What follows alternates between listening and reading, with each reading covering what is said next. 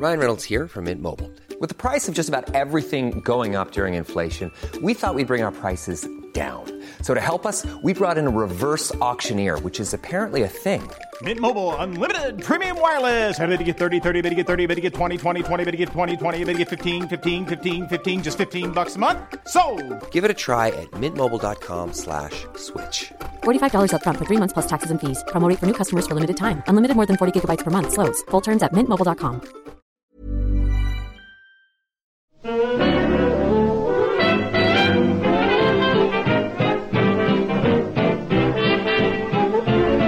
buenas, amigas y amigos. Bienvenidas, bienvenidos una semana más al podcast Reload, programa sobre videojuegos que hacemos desde anightgames.com.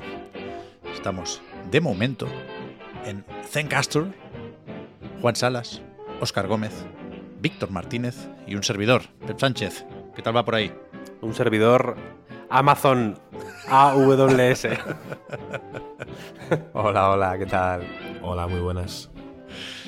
No sé qué servidor tenemos, Víctor. Iba a hacer. Estaba Digital pensando. Ocean. Eso, eso es verdad. Estaba pensando si, si hacer promo o no, porque estaba valorando cómo de contentos estamos, pero, pero al final me faltaba lo más importante, que era, que era el puto nombre. Ya, no, estamos contentos. He dicho, he, desvelado el nombre de manera gratuita. No, pero está bien, está bien. Así no se puede. Es un buen servicio, está bien. ¿Qué tal? ¿Qué tal? ¿Qué, ¿Cómo se presenta el podcast? Yo tengo miedo hoy, ¿eh? Porque la actualidad. No, no te voy a decir que, que no tengamos nada que comentar, pero la actualidad, la palabra que me viene es convulsa. Está convulsa, está convulsa. sí, Está sí, convulsa. ¿verdad? Y pesimista, desde luego. Claro, ahora cuando toca preparar un poco el guion del podcast Reload, lo tenemos fácil en esa parte de actualidad porque podemos, de un vistazo rápido, eh, repasar las recargas activas. Y, y realmente es que solo hay despidos. No, Dios me libre de convertir esto en, en una broma, en un meme, ¿eh? pero esta semana ha sido básicamente así, o está siendo básicamente así. ¿eh? Estamos grabando jueves, día 5, por la mañana. Todavía pueden llegar buenas y o malas noticias de, de la industria, pero estos últimos días han estado muy, muy, muy marcados por los despidos. Pero esta semana y la anterior, quiero decir, llevamos semanas ya hablando de despidos, si no me falla la, en la memoria. agosto también. Yo he visto un tuit, no sé si me lo pasasteis vosotros, que decía alguien que, que se ha puesto a repasar eh, cuántas semanas de este 2023 ha habido noticias sobre despidos. Quiero que no, hay, hay siete días ¿eh? para anunciar eso. Pueden pasar muchas cosas en ese tiempo, quiero decir.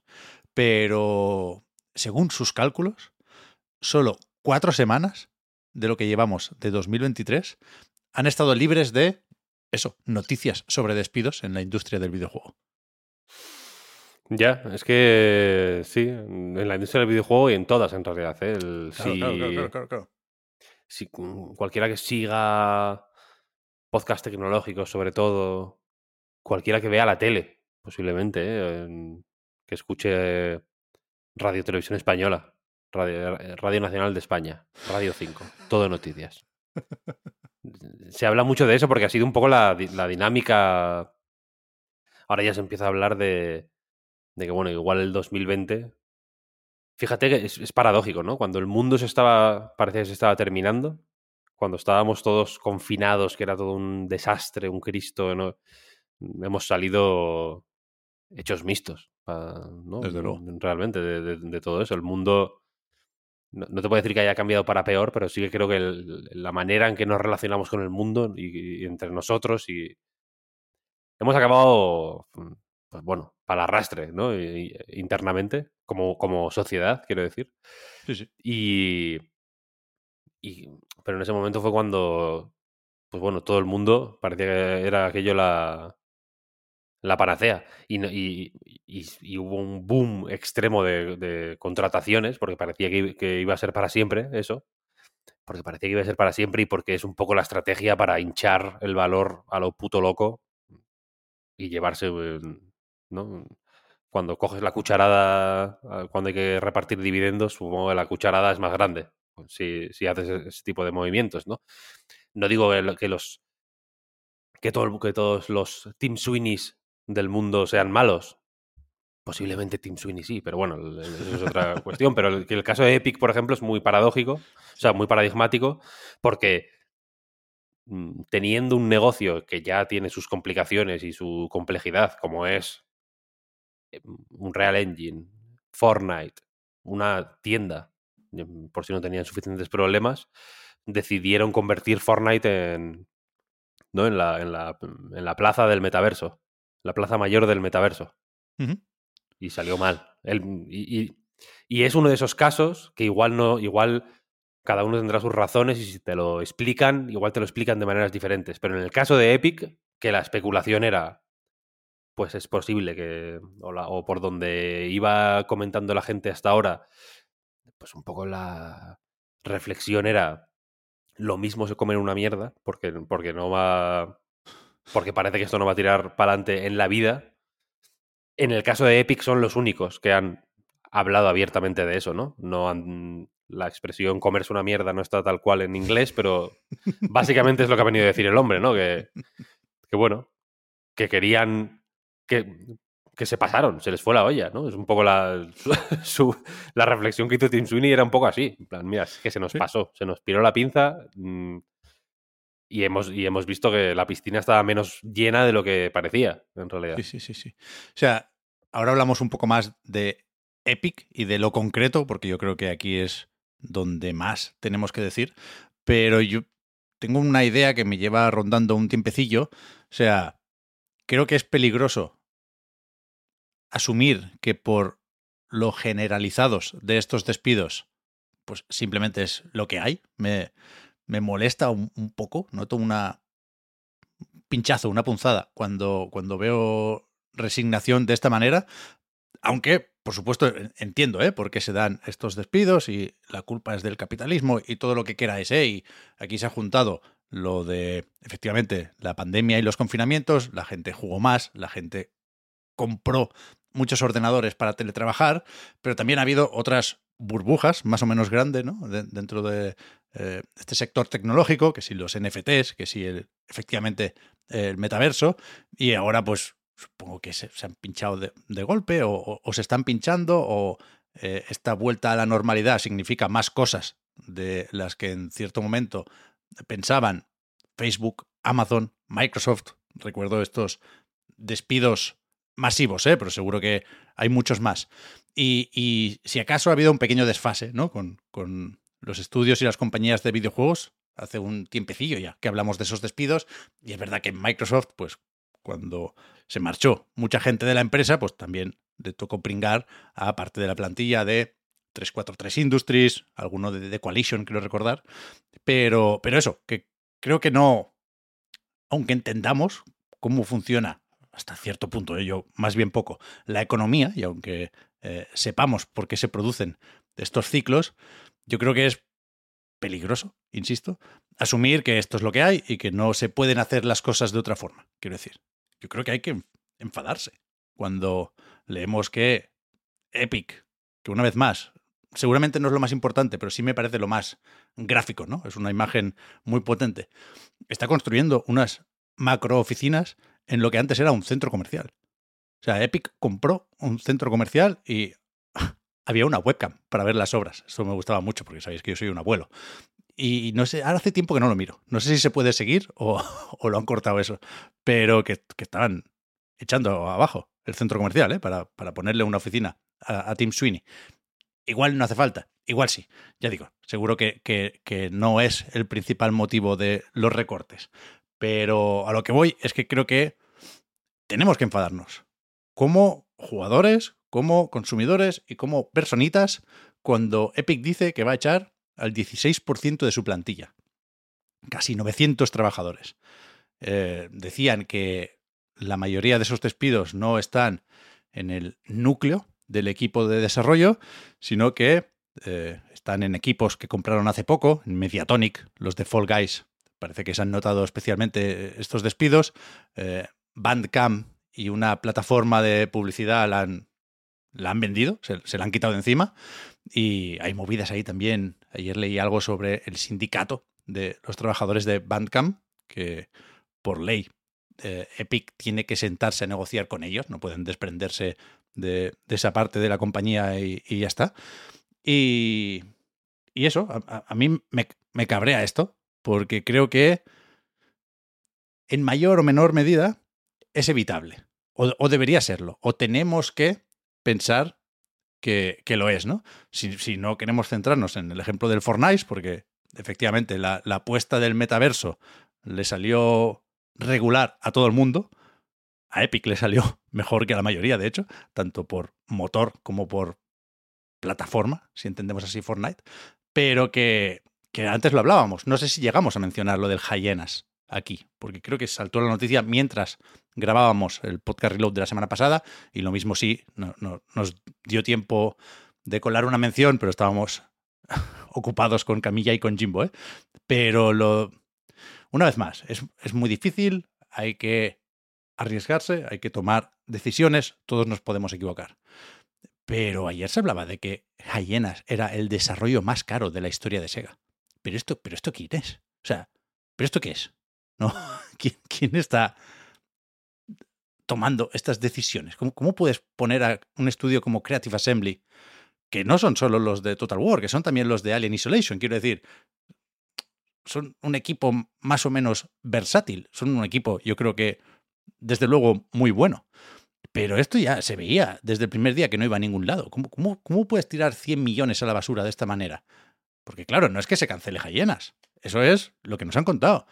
Es que se viene el año fiscal con peores resultados de la historia de Sega y que eh, esto implica una reestructuración, sobre todo en Sega Europa, que a saber cómo acaba Creative Assembly, a saber cómo acaban una serie de departamentos que no conocemos tanto, ¿no? De marketing, de vete a saber tú qué, pero que, que yo creo que se están haciendo las cosas mal, que es evidente y que hay que poder decirlo, sin creernos más listos que nadie, sin, ¿no? sin caer en, en la trampa esa de, de, creernos entrenadores de fútbol todos y arreglar el mundo desde la barra de un bar, pero, pero algo está pasando. Quiero decir, yo, yo estoy enfadado, lo siento, no sé explicarlo mejor, pero yo, yo estoy enfadado. Con lo de Epic, con, con lo de Sega, con lo de Team 17, con lo de Naughty Dog, con todo. No. No lo entiendo. No lo entiendo. Es que, aparte de que se han hecho muchas cosas mal, sobre todo por lanzarse a la piscina con, con muchas cosas, ¿no? Como lo de Hyenas, que entiendo que, que la mayoría de, de, estos, de estos despidos, o muchos de ellos al menos, vienen de, de apuestas en juegos como servicio, que al final es lo que, lo que yo creo que, que entienden que más, más, rentabilidad les va a dar y al final eh, se les hacen bola los desarrollos, como ha pasado con el Hyenas, que, que bueno, es verdad que lo que se ha podido probar, que yo he estado en algún fin de semana de estos que, que han enseñado, tampoco puede ser muy representativo, pero la cosa ya pintaba, pintaba un poco fea, desde, incluso desde el principio. Pero incluso dentro de, los despidos y, situaciones que pudiéramos llegar a entender, que ni siquiera, ni siquiera digo que sea así, ¿no? Pero que pudiéramos llegar a entender que sea, que sea razonable hacerlo, incluso se está haciendo mal dentro de, los propios despidos, ¿no? Como el tema de, de Naughty Dog en concreto, que lo, que lo mencionabas ahora, que ni siquiera van a recibir indemnización estas personas que, que han despedido. Y, y, bueno, son al, al, menos 25 desarrolladores, creo que, que mencionaban, les, han, les están co coaccionando de alguna forma para, para llevarlo en secreto. O eso es lo que da a entender Kotaku, me, me remito a eso. Pero no sé, dan a entender que, que hay un desprecio ahí por, por el, el ser humano mismo que, que, que, es, que es un poco triste, ¿no? Que, que parece que esas inversiones que, que, no sé, las que se han intentado sumar un poco, ¿no? En, sobre todo relacionadas con los juegos como servicio, eh, pues caen en saco roto y, y, no les acaba importando demasiado, ¿no? más allá de la propia inversión, quiero decir. El, el, sí. A nivel humano es, es, que da absolutamente igual cualquier cosa que pase. Esa gente va a cambiar su vida completamente desde ahora y probablemente se le hayan jodido a, a pues bueno, entre todos los despidos que ha habido durante este año, que, que como decías, Pepe, es, es una cosa totalmente exagerada. Es, es, que es dramático lo que está pasando este año. Muy bien por los jueguitos que están saliendo, pero lo que rodea a la industria es, es muy triste. Este mensaje se está escuchando mucho, ¿no? O leyendo mucho estos días. Un buen año para los videojuegos y un mal año para la industria. Uh -huh. Creo que, que, las valoraciones tendrán que ir por ahí, necesariamente. Sobre lo de Naughty Dog, cuidado, ¿eh? Que aquí hay muchos melones. Y uno de ellos es el, el de estos contractors. Creo que se va a acabar enquistando el palabra en inglés, pero bueno, eh, el otro día hablábamos de contratistas, de contratos de obra y servicio, ¿no? Que son trabajadores que, no forman parte de la plantilla estrictamente, pero que, que sí tienen unas condiciones distintas, ¿no? Y, efectivamente hay una dependencia, yo creo que excesiva de, de este tipo de, de contratos en la industria. Pero yo lo de lo de llevarlo en secreto no lo tengo muy claro, porque esto se ha sabido sobre todo claro. porque un puñado lo han publicado en LinkedIn. Lo han dicho, sí, sí. Mm. Ah, y, y este caso, aquí, mm, pues evi- o sea, estoy de acuerdo en que efectivamente estos son gente que posiblemente dependía del dinero que recibían por hacer ese trabajo y que perder esa fuente de ingresos posiblemente le suponga un trastorno muy complicado.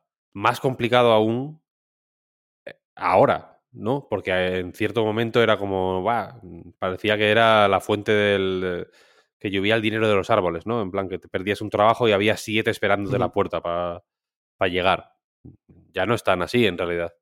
Mm. Y, y aquí, la, para mí, la, la conversación chunga que habría que tener tiene que ver con el hecho de depender tanto de contractors, efectivamente. Porque es como, bueno, son contractors, son contratos de obra y servicio. Un contrato de obra y servicio da la sensación de que tú llegas a casa de alguien, le- que le está goteando el fregadero, lo miras, lo apañas y para casa, y ya está. Pero eso no es así, ¿eh? Hay contractors, como estos de Naughty Dogs, de Dogs, Naughty Dogs, ahora me ha dado por decirlo así, que están años y años y años Sí, Tú y yo, Pep, hemos conocido a contractors trabajando en empresas de videojuegos que, y, y conocemos, de hecho, ahora que lo pienso, que sí. llevan años y años y años, pero, pero años de muchísimos años trabajando como si fueran fijos, quiero decir. Eh, al final, pues efectivamente, eh, no tienen las mismas condiciones que un empleado y, y- y supongo que lo que que el equilibrio que habría que hacer aquí o el riesgo-recompensa, si quieres verlo de esa manera perversa, que, que se, que se puede plantear aquí como mm, compensación al inconveniente de que te puedan mandar a tomar por el culo en cualquier momento, por ejemplo, pues igual podría ser tener, yo que sé, salarios más altos, mayor flexibilidad eh, hor- horaria, quiero decir, ¿no? Lo que sea. Pero es que al final son trabajadores normales. A, efectos prácticos, quiero decir, más allá de lo que disponga su contrato, son eh, en- en- a mí esto me chocó mucho más por, porque, y, si- y sin conocer los casos específicos de estas 25 personas, los casos que yo conozco personalmente son gente que trabaja normal, que va a la oficina Sí, sí. normal, que ficha, Sí, como todos, quiero decir, mm, que, que- que tiene que, si tiene que hacer horas extras, se las chupa igual, que le echan la peta igual, que, que es, o sea, quiero decir, que no es que sean...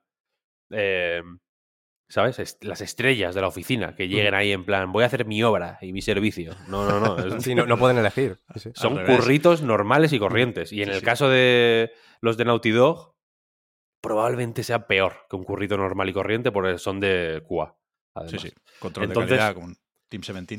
Entonces, hostia, pues mm, qué, qué guay, que entiendo que no. Porque eh, cierta.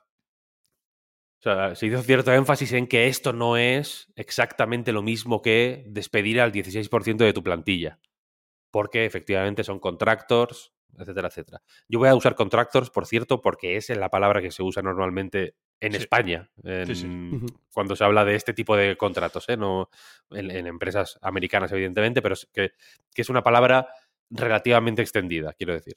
Cualquiera, claro. cualquiera te la, te la entiende si se la dices así. Lo, lo- lo tienen en el correo, vaya. Lo tienen en el email incluso, sí. Eh, que no es lo mismo, quiero decir, que una pues un despido masivo como los de Epic o como los de Meta, si queréis decir eh, despidos también que se cuentan en cientos y cientos. Y efectivamente no es lo mismo. Mm, Correcto. Pero al final los resultados son los mismos, quiero decir. O sea, en el sentido de que son decenas de personas que se ven en un tude que dices, hostia, mm, no mola nada, ¿no? Y, eh, y- y ya digo que, la, que lo jodido es eso, depender de ese tipo de contratos que, se- que, que yo puedo llegar a entender que la industria del videojuego necesita si queréis ponerlos así, un plus de flexibilidad, porque efectivamente igual no todos los roles son necesarios en la misma medida en todas las fases de un proyecto. Claro. Y menos aún en proyectos que duran 6, 7, 8 años. Probablemente la gente que haga falta en el año 7, 8, eh, en el año 1, 2, es que no, no- tendrían que estar mirando al techo. Lo entiendo, lo entiendo.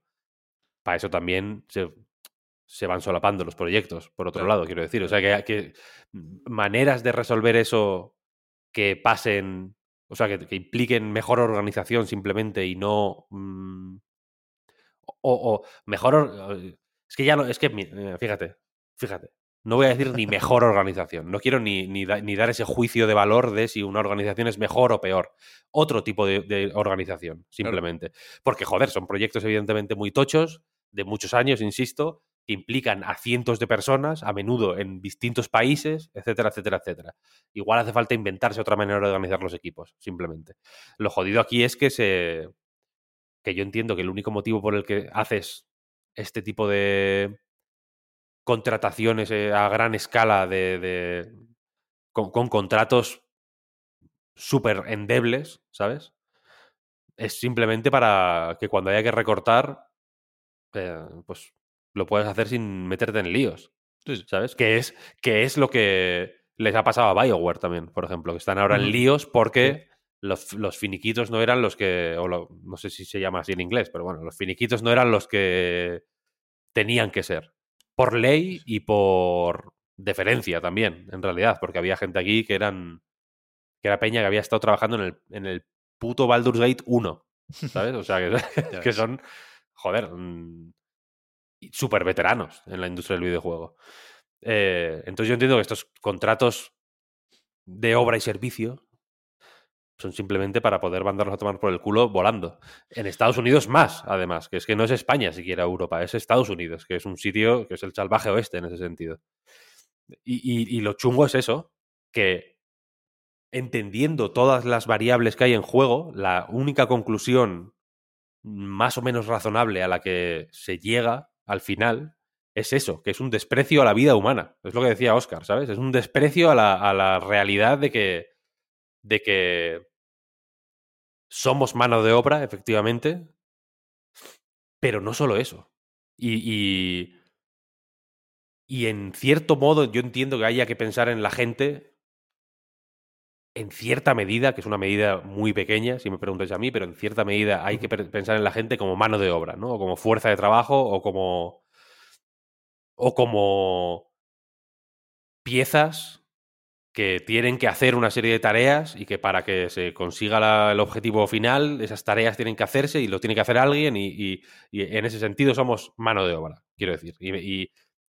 Y- y guay, tiene que ser así, yo qué sé. Cuando tiene que ser así en Electronic Arts o en, o en Epic en Naughty Dog y tiene que ser así, yo qué sé, cuando estás pintando la, la habitación del bebé y montando la cuna y tal, hay que hacer cosas y somos mano, mano de obra auto, auto explotada, quiero decir, ¿no? Entiendo que sea así, pero también somos gente, ¿sabes?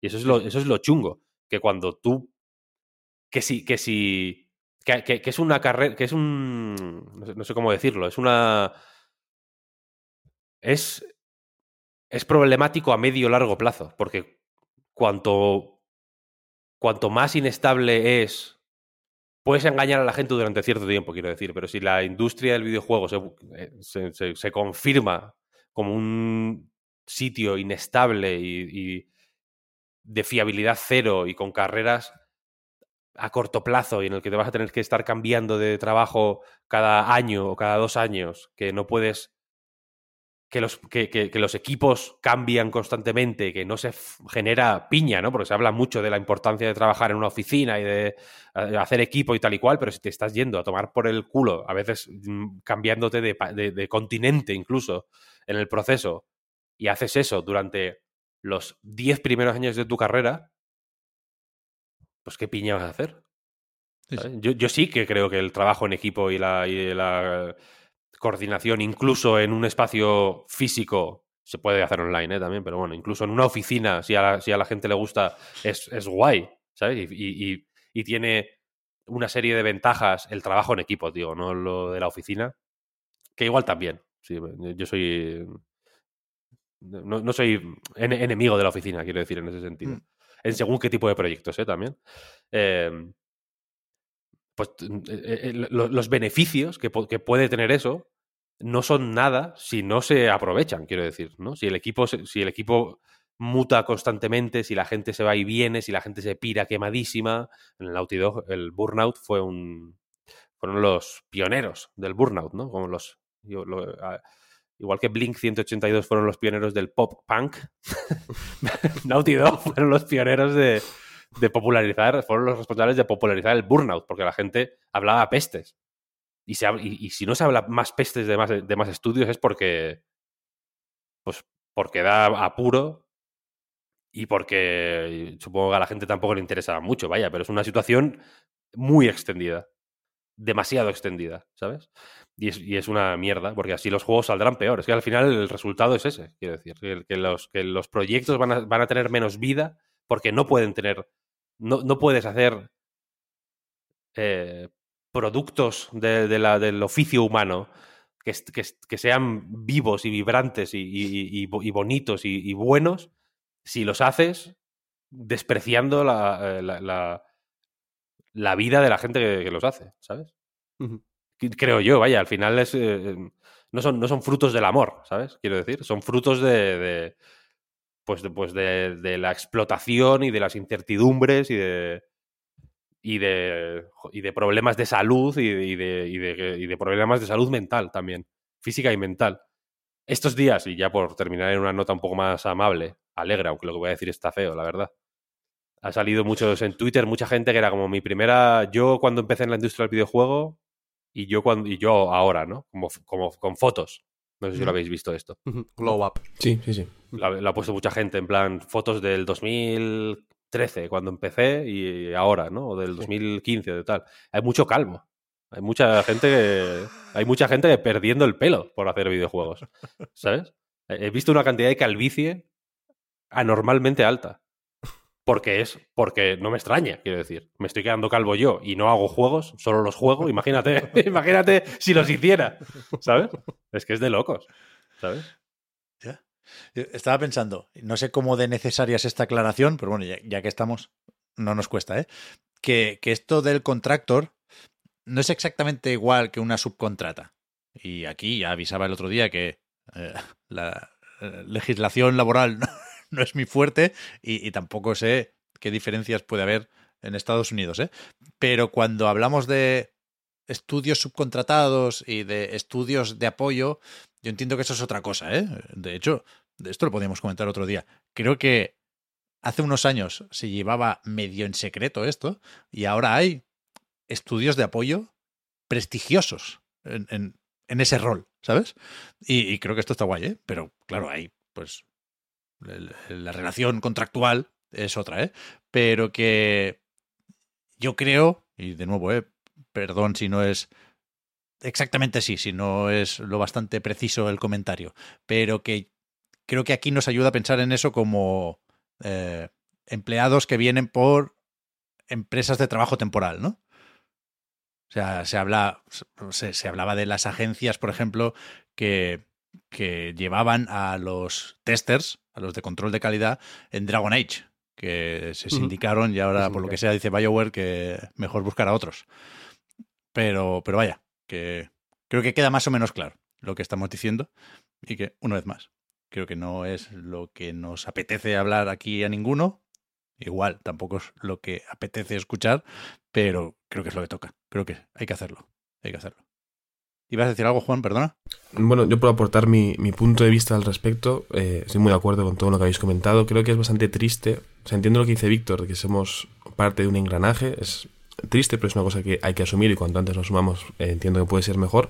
Pero es un engranaje que hay que cuidar y a veces parece que no, que no se cuida mucho y el final, la consecuencia de todo eso es precisamente que los juegos, que es lo que nos ocupa aquí, acabarán siendo seguramente peores porque las condiciones son peores y al final la gente no va a querer entrar en una industria que está así, así montada. Entiendo que concebir a los trabajadores como eh, elementos prescindibles, ya no como personas, como números que poder maquillar fácilmente para que tu año fiscal quede mejor, pues es una cosa un poco fea, la verdad. Y desde nuestro punto de vista profesional, a mí se me antoja un poco complicado estar hablando de eh, eh, años récord a nivel de ingresos en esta empresa, mientras la semana anterior o la siguiente tenemos que contar que esa empresa ha despedido a cientos de personas, ¿no? Al final hablamos siempre de números, lógicamente, para intentar dimensionar eh, la noticia, pero al final es eso, son números que van unidos a personas, a carreras, a, a, sueños truncados, a muchas cosas y es muy, muy complicado. Entiendo que no es el, el tema que todos querríamos tratar, pero creo que es un tema que hay que tratar y me parece muy bien lo que decías Pep de estar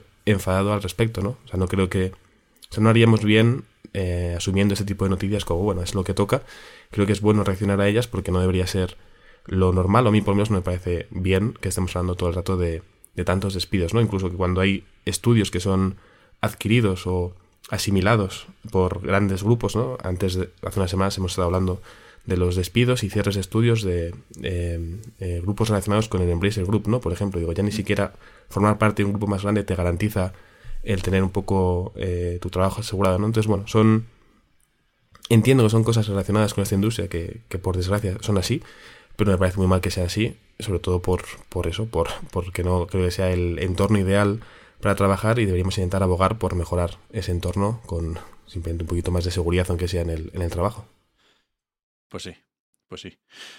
Voy a hacer un, un esfuerzo para virar un poco, para mover el podcast hacia temas más positivos. Y, y para empezar con ese giro, eh, antes ha dicho Oscar una cosa que, que me ha hecho pensar. Uh -huh. eh, ha dicho que probó el Hyenas. Y yo no, no llegué a probarlo. Y ahora, por una cuestión eh, un poco frívola, disculpas, una vez más, una cuestión de, de, de, curiosidad morbosa, ahora me jode no haber jugado al Hyenas. No, no voy a probar nunca el que habría sido el juego más caro de la historia de Sega, nada más y nada menos. Por suerte, pronto llega el superjuego para arrebatarle ese récord, ¿eh? Eso espero. Pero que habéis jugado a algún juego que no se llegara a publicar. Mm, yo sí. sí a, ¿no? a, muchos, además. Sí, muchos. Sí, sí. Pero grandecitos. Grandecitos no. Grandecitos, a ver, ahora tengo, he jugado alguna hora que no ha salido aún. Están a tiempo de cancelarlos. Bueno, esa es otra, esa es la, la siguiente pregunta. Yo, yo, yo, la próxima beta de Foam Stars la voy a jugar sí o sí. La, la este de este sale, fin de este sale. La, la, de este fin de se me pasó, pero ahora me da un poco de miedo. Yo también creo que sale el Foam Stars, ¿eh? pero yo jugué, se me ocurre uno a mí. Y no sé si lo puedo decir porque no sé si un NDA sigue vigente después de cancelado el juego. Tú dilo porque este podcast no lo escucha nadie. Además creo que lo he dicho ya alguna vez. Yo, o sea, que yo recuerde, y seguramente hay alguno más, pero que yo recuerde, podría decir aquí el Fable Legends. Ah, hostia, es verdad. Has hablado del Fable Legends ya mil veces. Sí, ya, ¿no? Que además juraría que no era ni invitación ni hostias, que estaba en la Xbox 360 de back. 360 no, en la One era ya. Y, y me lo bajé, jugué un rato y no... Bueno, ahí Echaste la tarde. Para pa mí me lo quedo. Vaya. Al final echaste la tarde, quiero decir. Estuvo bien. ¿Qué más? ¿Qué más se le puede pedir? Asimétrico, ¿eh? Qué cosas. ¿Tú llegaste a probar el Hyenas, Víctor? Que lo hablamos hace poco, que tenías por ahí el correo no. o no te, no te atreviste. No, no, me mandaron varias invitaciones. Un poco casi de pesados, ¿no? En plan, sí, sí, eran bastante pesados. Ahora molaría que mandaran un mail a todos los que estábamos ahí apuntados en plan, mira, vuestra puta culpa ahora, ¿eh? ahora no os quejéis. eh, pero no, no, yo no, yo no llegué a. No llegué a jugarlo. Esta, esta semana, y si queréis, pasamos ya también a temas más alegres. Yo me he marcado un objetivo. No. Creo que no cumplí con Babylon's Fall, sinceramente. Pido perdón. A, a, a, al público que, con el que me comprometí a sacarme el platino, pero también a Platinum Games. Que, que, que yo sigo pensando que Camilla contento no está. Por, por, por nuestra, eh, por nuestro papel. El mío en, en, particular. Pero yo pensaba que te lo había sacado el platino. No, no, no me lo llegué a sacar. No me dio tiempo, no me dio tiempo lo cerraron. Y, ya, ya, ya. O sea, me quedé muy cerca del platino. Le dediqué muchísimas horas al puto juego este. Pero no, no lo saqué, ¿no? Eh, entonces estos días he pensado, joder, mmm, me compré el Wild Hearts este. sin querer, porque no sabía que estaba moribundo. Es una... Lo pusieron en Amazon a 20 euros y pensé, hostia, Monster Hunter, EA Originals, un poco el Immortal un de Koei Tecmo. A ti te puede Koei Tecmo. Koei Tecmo me atrae de una manera animal. Este no quería, este creo que, bueno, alguna vez lo hemos comentado, he intentado mostrarme un poco de culo, más de lo que estoy en realidad. He intentado forzar el estar de culo por, como para también autoconvencerme a mí mismo de no acercarme a este juego. Por cuestiones mm, morales y de, y de, salud mental. Quiero decir, no me puedo exponer voluntariamente a todo lo que hay ¿no? en, en, la consola. Pero esta semana lo han puesto muy barato en Amazon. Entonces he dicho, ni que sea para tener la caja, ¿sabes? Me lo pillo y ya está. ¿Qué pasa? Que mm, comentándolo esto en nuestro Discord, en plan, hostia, mm, al final me lo he comprado tal. No me acuerdo exactamente quién fue, mm, perdón, pero alguien me puso un enlace de que, de que está muerto el juego. De que no lo han chapado, no, que no han dicho que lo han chapado todavía, pero que... que no lo actualizan. Pero es que tampoco es muy juego como servicio. Pero es que... Monster, Monster Hunter es un juego como servicio, yo creo que no. No, pero este, este, este, necesita eh, servidores, quiero decir. Monster Hunter no, esa es la cuestión, ¿sabes? Que tú el Monster Hunter juegas y no te conectas a los servidores de Monster Hunter. Aquí no, ni, o sea, ni lo he abierto ¿eh? el juego. No, no, he tenido la oportunidad todavía. Eh, yo sí lo probé y, y, yo jugué solo. Si es always online, con independencia de eso, no lo sé, pero se puede jugar solo desde luego y creo que no cierran los servidores, ¿eh? que simplemente se acaban las actualizaciones. Sí, se, acaban, pero bueno, cerrarán los servidores dentro de tres meses por cortesía para las cinco personas que están jugando ahora mismo. Date prisa. Claro. En caso de que cierren, ¿eh? no lo sé, no he investigado lo suficiente. Em, pero el plan es genérico, el plan vale para cualquier juego que pueda estar en esta situación. Mi plan es empezar a jugar a un juego de estos. Quería que Wild Hearts fuera el primero, pero si no es la circunstancia de que es un juego always online o como servicio, como lo queréis decir, pues otro. Me da igual el, el que sea. Empezar a jugarlo el día que cierra. Porque me. O sea, el último día meterme a jugar yo. Porque me resulta una situación cómica. Me parece como, como ir a un funeral que no es el tuyo. O sea, como ir a un funeral, como buscar funerales y meterte. Y decir. ¿Cómo, ¿Cómo, era? ¿Sabes? Como, yo, yo, yo, no sé cómo era, no le conozco en realidad. Contadme un poco cómo era. ¿Qué hizo? ¿Qué hizo? ¿Qué hizo en su vida? ¿Qué recuerdos tenéis? Y entonces me apetecía como esta, convertirme incluso fantaseando en la ducha ayer.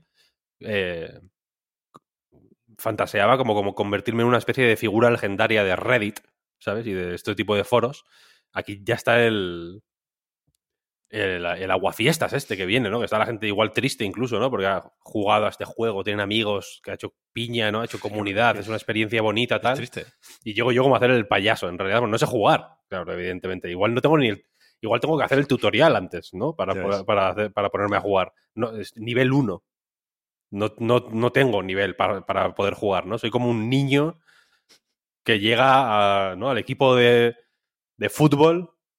Se suma un niño de 5 años que no sabe jugar al fútbol ni nada. Nadie se la quiere pasar, nadie arruina los partidos, ¿no? Y al mismo tiempo, también ayudaré, ¿no? Ayudadme a jugar este juego en el último día. Si tan bueno es, regaladme este último día. Entonces quería que fuera, quería que fuera Wild Hearts. Pero si me dices que no es juego como servicio, eh, tendré que buscarme otro. La, la suerte es que no, nunca nos van a faltar. Sunsets. la, industria del videojuego es la industria del sunset. Como anticipé yo mismo con, con mi. Con mi Lost Game. este, ese, ese, lo jugaste tú y no, no salió. Es verdad, es verdad. Ese es otro. Eh, Víctor, eh, he confirmado eh, buscando, buscando rápidamente en internet que el Wild Hearts no es always online. Y luego confirmaba EA en un AMA, así que mira, eh, estás a tiempo de darle. Lo podré. Bueno, pues entonces, a ver, pues. Bueno, al final win-win, quiero decir, lo disfrutaré con, con calma. calma. sin prisa. Es verdad que es, el Warcraft Rumble. es, verdad, es verdad que es triste ¿eh? que cierre un juego, que, que la, la, comparación con el funeral es durilla de más, seguramente, pero, pero a mí me, me entristece no poder jugar a Babylon's Fall. Babylon's Fall, ¿eh? Siendo como era, efectivamente. Ya ves. Pero, pero hay que recuperar los juegos. Ahora, ahora, ahora resucitan también los juegos, no os lo perdáis. O sea, pasó con aquel de los robots, el Hawken, ¿era? Pero eh, ayer recibí un mail y una vez más he buscado ahora si se sabe esto, si se puede decir o no. Y, y sí. Eh, o sea, hay noticias sobre esto. Pero que, que hay un evento temporal de Gigantic. Del juego aquel que era un, un hero shooter Sí, sí, así, sí. con gráficos estilizados, que, que chapó hace cinco años, ¿eh? Y ahora vuelve durante tres días, leo aquí. Y supongo que forma parte de un plan más ambicioso para ver si funciona esto mínimamente y reeditarlo. Porque, porque ahora lo tiene Gearbox, no os lo perdáis. El Embracer Group tiene un plan, Se quedan con lo mejor, ¿no? pero que, que es una puta locura esto. Esto es una puta locura. Yo no puedo más, ¿eh? Ayudadme. O sea, un grito de socorro una vez más, porque eh, se están perdiendo juegos, se están perdiendo experiencias y se está perdiendo, volviendo a Hyenas, el, el colega disfrazado de Sonic. ¿Os acordáis? Sí, sí, un tráiler sí. de ese personaje, de esa skin. Ya ves.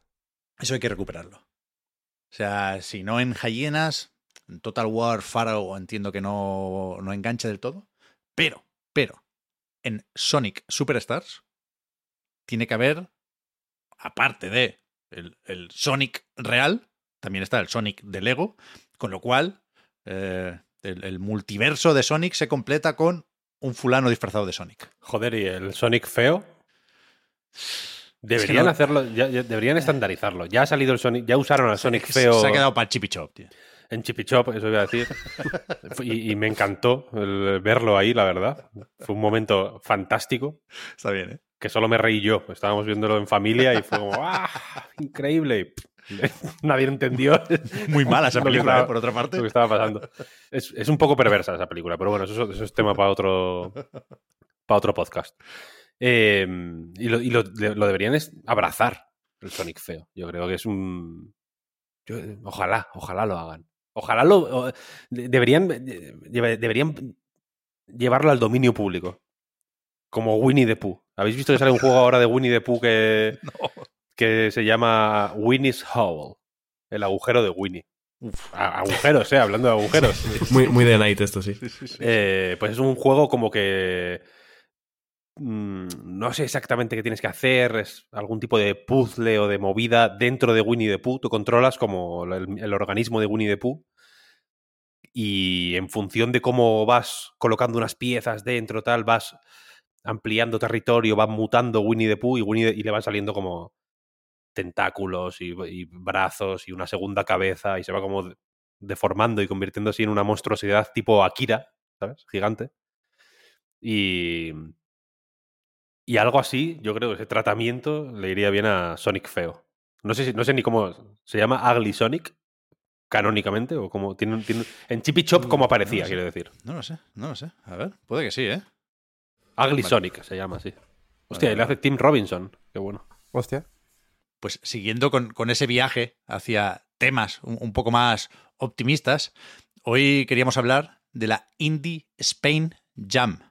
Lo digo muy poquito a poco porque de verdad lo que comentábamos el otro día no es broma. Mi cabeza, cuando lee SP y sabe que después viene Jam, me aparece en grande Michael Jordan. Y digo, Space Jam, o sea, Uh. se me va a colar alguna vez. En la O sea, recarga activa que hablamos de esto, tres veces Ojo. lo dijiste, vaya. Indie Space Jam, Indie en Space realidad. Jam. Es que sí, Mola que sí, que sí, que sí, que sí. Que, que, Víctor, que me equivoqué corrigiéndolo. O sea, lo dije mal, no me enteré, escuché la recarga activa y al editarla dije, bueno, grabo otra vez esta frase, ¿no? Y la, la pongo encima. Y lo dije mal al, al- al- al- al grabar la, la toma 2. Indie Space, Space Jam. Es que tiene mucho tirón. Pero que, que para hablar de esto, tú lo has, lo has seguido también, Juan. Has probado unos cuantos juegos. Sí, Oscar, sí, sí. decías que unos pocos también. Pero eh, de aquí, quien más ha seguido esta Indie Spain Jam es Ariadna Vilasó. ¿Qué tal, Ari? Muy bien. Eh, aquí, encantada de, de estar por aquí con vosotros y poder ir comentando un poquito estas cosas maravillosas llamadas Game Jams y todo lo bueno que ha salido de aquí, que, que ya avanzo, que es mucho. Eres responsable de mujeres y videojuegos, arroba women videogames. Eh, Y te podemos escuchar también en el Batallón Pluto. Estás, además, en FemDeps, y por lo tanto desarrollas también jueguicos. ¿Participaste en, en, en la Jam o la has seguido por interesarte las Jams en general? Pues mira, eh, mi experiencia en Game Jams, en esta en concreto, eh, no me ha dado tiempo. Sí que hice un pequeño prototipo según salió el tema, pero bueno, tuve una semana un poco complicada, entonces no pude llegar a desarrollarlo como tal. Pero sí que es cierto que he participado en otras jams y de hecho todas las cosas que he hecho a nivel desarrollo que han salido, jueguitos pequeños en, en han sido gracias a, a, las Game Jams. Entonces, bueno, digamos que le, le debo mucho a este concepto, por decirlo de alguna manera. Uh -huh. Supongo que podemos ir de lo general a lo concreto al hablar de, esta jam, pero joder, es que justo estos días tenemos un montón de maneras de enlazar todo esto con la actualidad, ¿no? Desde el tema de los motores gráficos hasta eh, las jams, se ha comentado muchas veces, ¿eh? Como puerta de entrada a la industria, que comentábamos hace un momento que el tema de los despidos nos la pinta muy hostil pero por supuesto es muy variada y diversa la industria del videojuego y yo creo que lo de eh, detectar puertas de entrada es muy interesante para mucha gente. Y, y no sé, no sé si hay un, un, mensaje que se comparta, ¿no? Sobre un titular, sobre esta jam que viene poco después y viene también de la mano del Indie Dev Day. Yo no pude ir, pero, pero solo he escuchado cosas buenas de esta edición que sirvió uh -huh. para que, hacer crecer mucho el evento, ¿no? Con el cambio de, ubicación y toda la pesca. Y ya digo, me cuesta tomar el pulso porque me llegan señales eh, muy distintas, ¿eh? Pero creo que hay un, como decía, cierto optimismo con el estado de el desarrollo del videojuego, sobre todo indie, en España. A mí me da la sensación, y esto lo hablé con Juan, eh, después, justo después del Indie Day, que a pesar de todas las noticias malas que nos llegan cada semana de despidos, de malas condiciones, de abuso, acoso laboral, eh, creo que eventos como el Indie Day eh, son algo que nos calienta mucho el corazón y que nos ayuda a ver que ese esfuerzo, ese trabajo que hacemos cada día, tienes, o sea, da sus frutos y, es algo que a mí personalmente me encanta porque puedes reencontrarte con todas esas personas con las que llevas hablando, tejiendo redes eh, durante bueno, varios años, en mi caso. Eh, tienes la oportunidad de conocer a un montón de estudios, a un montón de personas. que Yo creo que ya no solo los juegos, sino las personas que los hacen. Yo creo que es lo más importante. Y, no sé, en general creo que a, a todos nos ha venido súper bien ir, bueno, a quienes hayamos podido ir y a todos los que hayamos podido seguirlo desde redes sociales, que también ha habido mucha gente, eh, creo que es algo muy bonito y que nos da energías para tirar con el resto del año hasta la próxima. Eh, es una sensación muy bonita. Yo por lo menos con la gente con la que hablé es con lo que me quedé. Que todos salimos muy contentos y muy, muy reforzados también. Hubo en esta jam 800 y pocos participantes, lo aquí, y, y entiendo por lo tanto que, que, fue, o sea, que cada grupo, cada persona trabajaba desde casa, ¿no? Que sí hay un evento presencial para la entrega de premios este fin de semana, uh -huh. pero que esto era, era online. Sí, era todo online. Eh, la, bueno, el detalle es que la Indie Spain Jam surge de la fusión de otras dos jams, de la Indie Dev Day Game Jam, por una uh -huh. parte, y de Spain Game, Dev, Game Devs Jam, por otra parte, eh, las cuales tuvieron tres ediciones cada una, en 2019, 2020 y 2021, hasta que decidieron eh, darse la mano, fusionarse, eh, y la edición, la primera edición conjunta de Indie Spain, que no es Space Jam, fue en 2022, y eh, esta ha sido la segunda en 2023. Ahora y ha puesto, sido... He puesto el cepo ya para todo el mundo, ¿eh? Sí, bueno, aquí, aquí es, es, algo de lo, que, de lo que te vas a arrepentir. y, y, bueno, esta edición ha sido, con perdón de la Málaga Jam, eh, que es la segunda, no, no, segunda, son las dos más importantes, no podemos hacer una distinción. Las dos jams más importantes a nivel nacional, sin duda. Y en cuanto a la Indie Spain, bueno, sí, ha sido todo online, que es lo que mola porque así permite que equipos de toda España puedan eh, juntarse y colaborar sin necesidad de, de, bueno, de abandonar su habitación. Esto a, a, mí me interesa un poco. Yo ando un poco de, de, desconectado de las Game Jams. Creo que el momento de desconexión total ya fue posiblemente 2020. Entiendo que fue un momento relativamente malo, pero la Game Jam, el concepto de Game Jam, me cuesta desligarlo un poco de la reunión física, ¿no? De juntarse y, y, y- y hacer un juego, ¿no? Juntarse 72 horas o 48 o las que sea y hacer un juego. ¿Cómo ha, o cómo es mm, hacer eso mismo, pero en espacios separados, ¿sabes? ¿Qué, qué- qué papel jugaba la, la- la- la pre- la presencia, quiero decir, en, en la Game Jam al final? Yo creo que la presencia en estos casos sí que es muy importante y esto es algo que la Málaga Jam hace estupendísimamente dos veces al año y que lleva haciendo desde 2015, lo cual es fuerte. Eh, llevan 17 ediciones ya, o sea, Ya poca, ves. bro- poca broma. Eh, creo que juega un papel muy importante ya solo el hecho de llegar ahí, conocer a la gente, eh, tener que sentarse normalmente con gente con la que no has hablado demasiado antes, o sí, en el caso de que ya vayas con tu equipo formado desde casa, asumir unos roles, de decir yo me voy a encargar de esto, yo voy a hacer esto, y decidir entre todos qué es lo que vamos a hacer.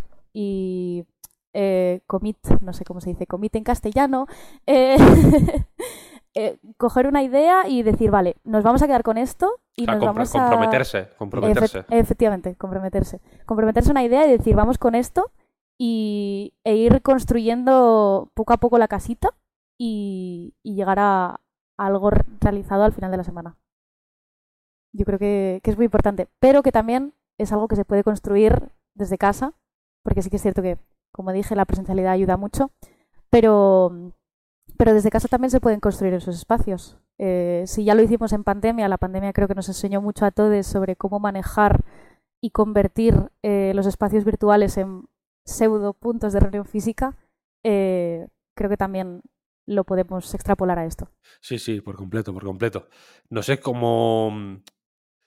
Mm, Bueno, sí lo, sí lo sé porque lo hemos hablado antes, pero mm, por, era una forma de introducir el tema. Que, que, mm, has, has hecho bastante, has hecho un trabajo, al- lo quería dejar claro, alucinante de, de estadística para de cara a esta, a esta grabación.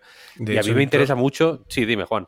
Perdón por interrumpirte, pero ¿habéis visto la punta del iceberg del trabajo que ha hecho Ari para este, este podcast? Yo se pasó un documento muy resumido, pero ha hecho un Notion eh, kilométrico que he estado mirando antes y yo creo que habrá una charla dentro de unos meses de Ari explicando todo lo que ha sido esta llama. Ojalá. Es, es tremendo.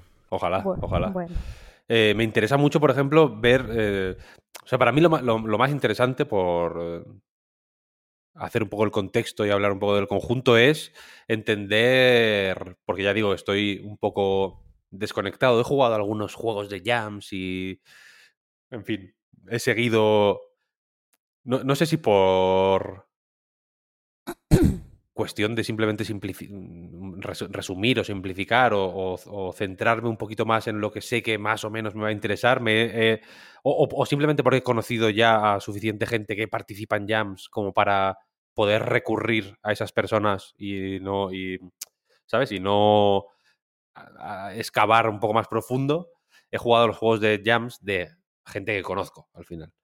Em, y entonces, estando un poco, ya digo, fuera de la onda, me interesa saber un poco cómo, cómo ves tú que han fluido las, pues, según qué ideas en los juegos de, de jams, qué, géneros se trabajan más y cuáles menos, em, en qué direcciones experimenta la gente, ¿sabes? Porque efectivamente una, ga- una game jam es un momento perfecto para, una es un contexto ideal para poner a prueba ideas que igual no te apetece, eh, no te apetece commit eh, económicamente, ¿sabes? Sí, de decir, claro. venga, me voy a gastar, mm, Hmm. hay que hacer una inversión de 300.000 euros para desarrollar esta idea que he tenido, ¿no? Igual en una game jam, pues dices, mira, vamos a hacer un prototipo más o menos rápido de esto para ver si funciona. para ver si funciona y si no funciona, pues no pasa nada, me lo he pasado bien. Que es un poco la. que es una. A, a- mí es lo que más me mola de las Game Jams, evidentemente, ¿no? Que es un momento Sí. de. joder, de creatividad. De experimentación. Sí, Sobre y, todo. y- y sin riesgos, ¿no? Porque es un lugar seguro, es un espacio seguro al final para Sí. porque dices, no es un espacio seguro para la creatividad, ¿sabes? Es decir, si la lío, no pasa nada tampoco. Si, no sale al final, incluso si no termino el, el- el proyecto y no presento nada a la Jam, pues bueno, pues joderá un poco, pero tampoco pasa nada. No, no en pasa realidad. nada. Exacto. Se puede seguir adelante eh, Hmm. y ni siquiera tienes necesariamente que sentir que has perdido dos días o tres días. Sim- simplemente, pues bueno, los has usado en algo que no ha dado el fruto que esperabas igual, pero que como que siempre hay este momento de eh, incluso cuando no salen las ideas, has aprendido algo, has hecho algo, ¿no? Has, has- te, has, te has movido en alguna dirección. Sí, Quizá más que, que- con un proyecto comercial, ¿no? Que, acaba cancelándose. Porque ahí hay otra serie de presiones y es otro contexto en el que igual por, por eso, por, la, por el miedo a, a que esa inversión inicial que has hecho se vaya al garete, etcétera, etcétera, como que igual estás un poco más agarrotado, ¿no? Y, es un poco, es, una- es un contexto un poco más oscuro. La Game Jam lo veo como un momento de guay, venga, vamos a aprender, vamos a ver qué pasa, vamos a ver experi- experimentación en un sentido muy puro de vamos a ver qué pasa si junto estas tres cosas que, que puede explotar o puede salir algo bonito. No, no- no sé qué va a pasar, en realidad. Y no sé, no sé qué evolución has visto tú que sí que sí que has estado más eh, pendiente de, de pues bueno, de, de cómo se han ido. En, en qué dirección está experimentando la peña ahora mismo? Pues mira, eh, pensarías que la temática de Cae la Noche pues te da como mucho pie a hacer juegos de terror, pero quizás no ha habido tantos, bueno, a ver, obviamente pues no los he podido probar todos, pero quizás no ha habido tantos como uno se esperaría. Eh, de hecho, los géneros de los juegos que he podido probar son muy variados. Tenemos juegos de acción, de ritmo, de simulación, terror narrativo, que es una cosa que, que me ha parecido fantástica. Eh, tenemos puzzles, tenemos ficción interactiva, tenemos hasta un clicker, o sea, tenemos un poco de todo. Buenísimo el clicker, por cierto. Eh, sí, que lo he probado esta mañana. Mm, me mola mucho eh, cómo de un nexo común, de un tema, de una frase, de una sola palabra, pueden salir ideas y ramificaciones tan distintas. Y creo que es una de las cosas más bonitas, que cada uno se lo puede llevar a, a su terreno. Yo, por ejemplo, eh, soy una persona a la que le gusta mucho hacer juegos narrativos, entonces eh, no se me hubiera, o sea, yo hay juegos que los pruebo y digo, es que ¿cómo se les ha ocurrido esto? Porque a mí nunca se me hubiera ocurrido tirarlo por esta vía, ¿sabes? Y, creo que es algo muy guay. Eh, a mí me gusta mucho contar historias, me los llevo por ahí, pero igual hay gente a la que le gusta hacer eh, videojuegos sobre bicicletas. Spoiler de un juego del que vamos a hablar después. Pero no sé, a mí me gusta, me gusta mucho eso, el que cada cual se lo pueda llevar a su terreno. A mí me parece fascinante, o sea, lo que más me llama la atención de las jams precisamente es el, lo que surge de la unión de distintas mentes creativas ante el estímulo que es un tema, ¿no? Porque llegan a, la jam que sea sin saber qué van a hacer y una vez conocen el tema, pues su mente empieza a activarse, ¿no?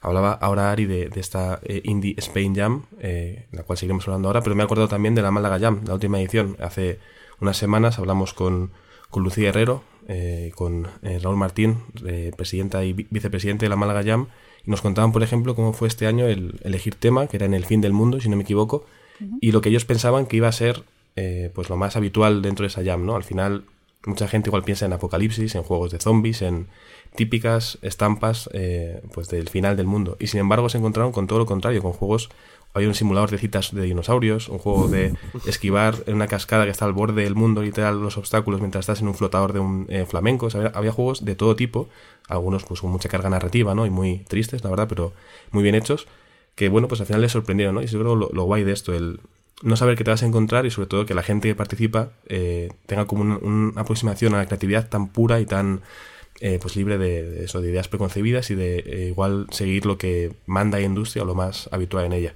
Y precisamente por enlazar con, con más temas que teníamos aquí un poco pensados para, para esta charla, Ari, si te parece bien, em, entiendo que ahora uno de los temas más actuales dentro del desarrollo sobre todo el desarrollo indie ha sido estas semanas eh, pues todo el jaleo que ha habido con Unity después de su primera propuesta y luego su recogida de cable en cuanto a eh, tarifas eh, que hay que pagar para utilizar su, su motor. ¿Has notado algún tipo de, de cambio, por lo menos en esta jam, en cuanto al motor predominante? ¿Sigue siendo Unity el más utilizado o quizá precisamente porque igual hay que cambiar pronto de, de motor hay otros que han ganado presencia en, en esta Indie Spain Jam. Bueno, vosotros no lo habéis visto porque aquí no tenemos las cámaras puestas, pero yo aquí me estoy frotando las manos, ¿vale?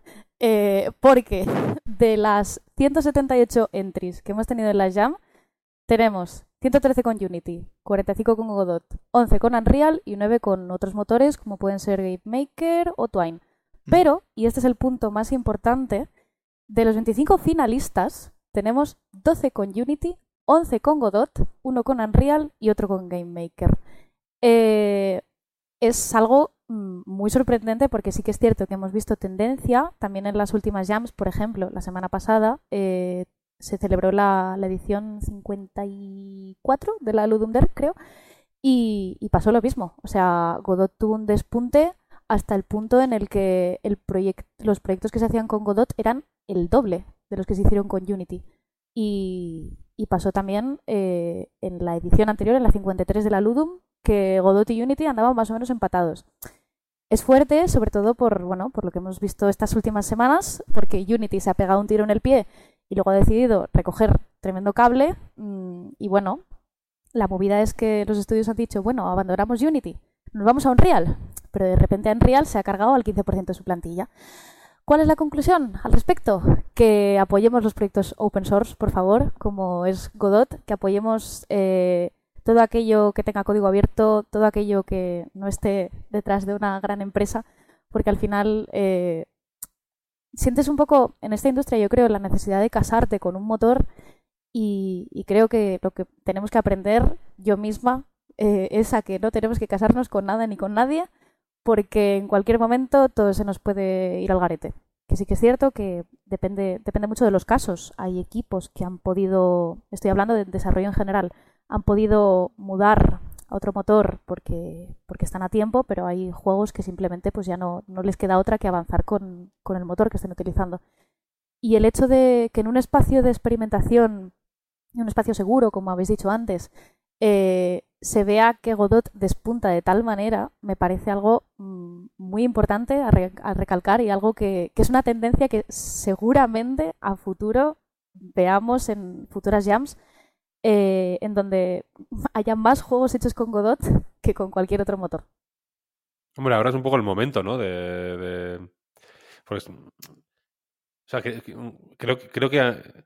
yo tengo la sensación de que a mucha gente le sorprendería eh, probar Godot. Sobre todo si están acostumbrados a Unity y demás. O sea, que, que, da la sensación de que. No, sin querer meterme yo con, OpenOffice, pobre, pero da la sensación de que la, situación va a ser un poco similar a la de usar Word y pasarte a OpenOffice, que no te voy a decir que sea una experiencia penosa, pero se nota, quiero decir, o sea, hmm.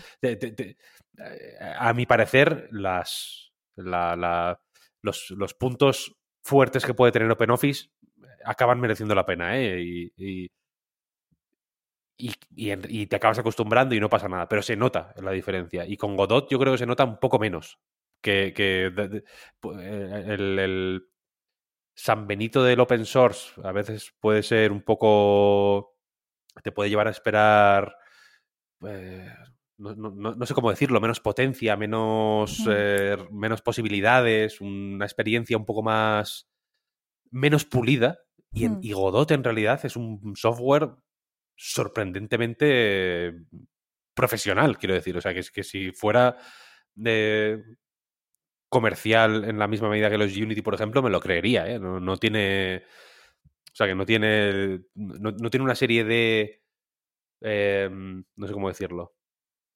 No sé si eh, sabéis a lo que me refiero cuando digo una experiencia pulida. Y lo siento por meterme con OpenOffice otra vez, vaya, pero la experiencia de OpenOffice es un poco la, la, que yo relaciono a esa falta de un poco de UX que suelen tener los proyectos open source, que, no pasa nada, insisto, los mm.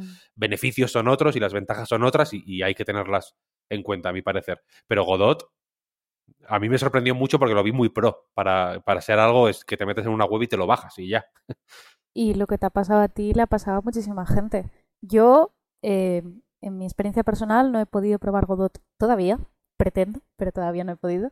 Em, pero sí que es cierto que en todas estas semanas de, desde la movida con Unity sí que he visto por Twitter a muchísima gente probar Godot, experimentar con él.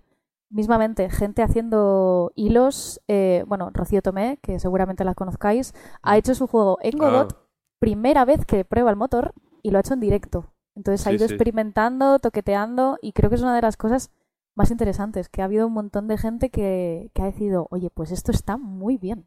Ahora está Y- el, el plugin este que, tenía para integrar el chat de Las Twitch. integraciones de chat, efectivamente. Claro, en Unity, que es un. Bueno, eh, es uno de sus proyectos más populares al final. Creo que tiene, tuvo cierto tirón. Sí, Creo que lo está pasando ahora a, a Godot, ¿no? Y que, y Sí. que va bastante bien, de hecho. lo, lo está porteando y creo, de hecho creo que ya, ya ha terminado, porque va, va poniendo las updates en Twitter y, y sí, sí, sí, o sea, es algo que, bueno, que co- como, como ya dije antes, no hay que casarse con ningún motor, cuanto más podamos probar, mejor, sobre todo si son proyectos como estos. Yo tenía esa duda, ¿eh? De, cómo de viable era Godot, si molaba solo por, por ser eh, de código abierto o realmente es No, no, está, está, eso es está un- muy bien hecho. un programa bien hecho, ¿no? Y, y Sí. supongo que ahora lo que le faltará, yo fuera máscaras, ¿eh? no lo conocía antes de la polémica con Unity y, y supongo que lo que falta y lo que sin duda tendrá después de, de todo este jaleo son juegos, ¿no? Que, que- que hagan un Mm. poco de embajadores del motor, ¿no? Eh, Sí, Me he metido ahora en la web y el que tienen destacado es el Dome Keeper, que ya, ya es, supongo pero que iremos viendo eso, más juegos que enseñen lo que se puede hacer con, con Godot, ¿no? Sí, Lo, lo decía pensando en, en juegos comerciales y famosos, entre comillas, pero claro, que carajo, tenemos aquí muy a mano, ¿no? Muchos de esos juegos, como decíais, hechos con, con Godot en, en, en esta jam. Con lo cual, si queréis, nos, nos ponemos a recomendar y a destacar, no sin antes recordar que, que todos estos juegos se pueden probar en itch.io, ¿no? Y al final esto es lo que mola también, de, descubrir así lo, lo que se hace en una jam. sí, bueno, no sé, Juan, ¿cómo quieres hacer, cómo quieres organizarlo? Yo creo que o sea, al final los nominados son 25, hemos jugado a la mayoría de ellos y, y está muy bien, os lo recomendamos. Pondremos enlace de todo en la descripción. De cualquier sitio donde escuchéis esto habrá una forma de encontrar la página de Itch.io de esta Indie Spain Jam y es muy fácil encontrarlos y poder probarlos. Creo que podemos empezar un poco por el, el que nos ha gustado más, yo creo, de, de los 25. eh, ahí creo que estamos de acuerdo. Y después, si quieres, recomienda tú un par o tres y recomiendo yo otro par y así tenemos una, una muestra bastante interesante.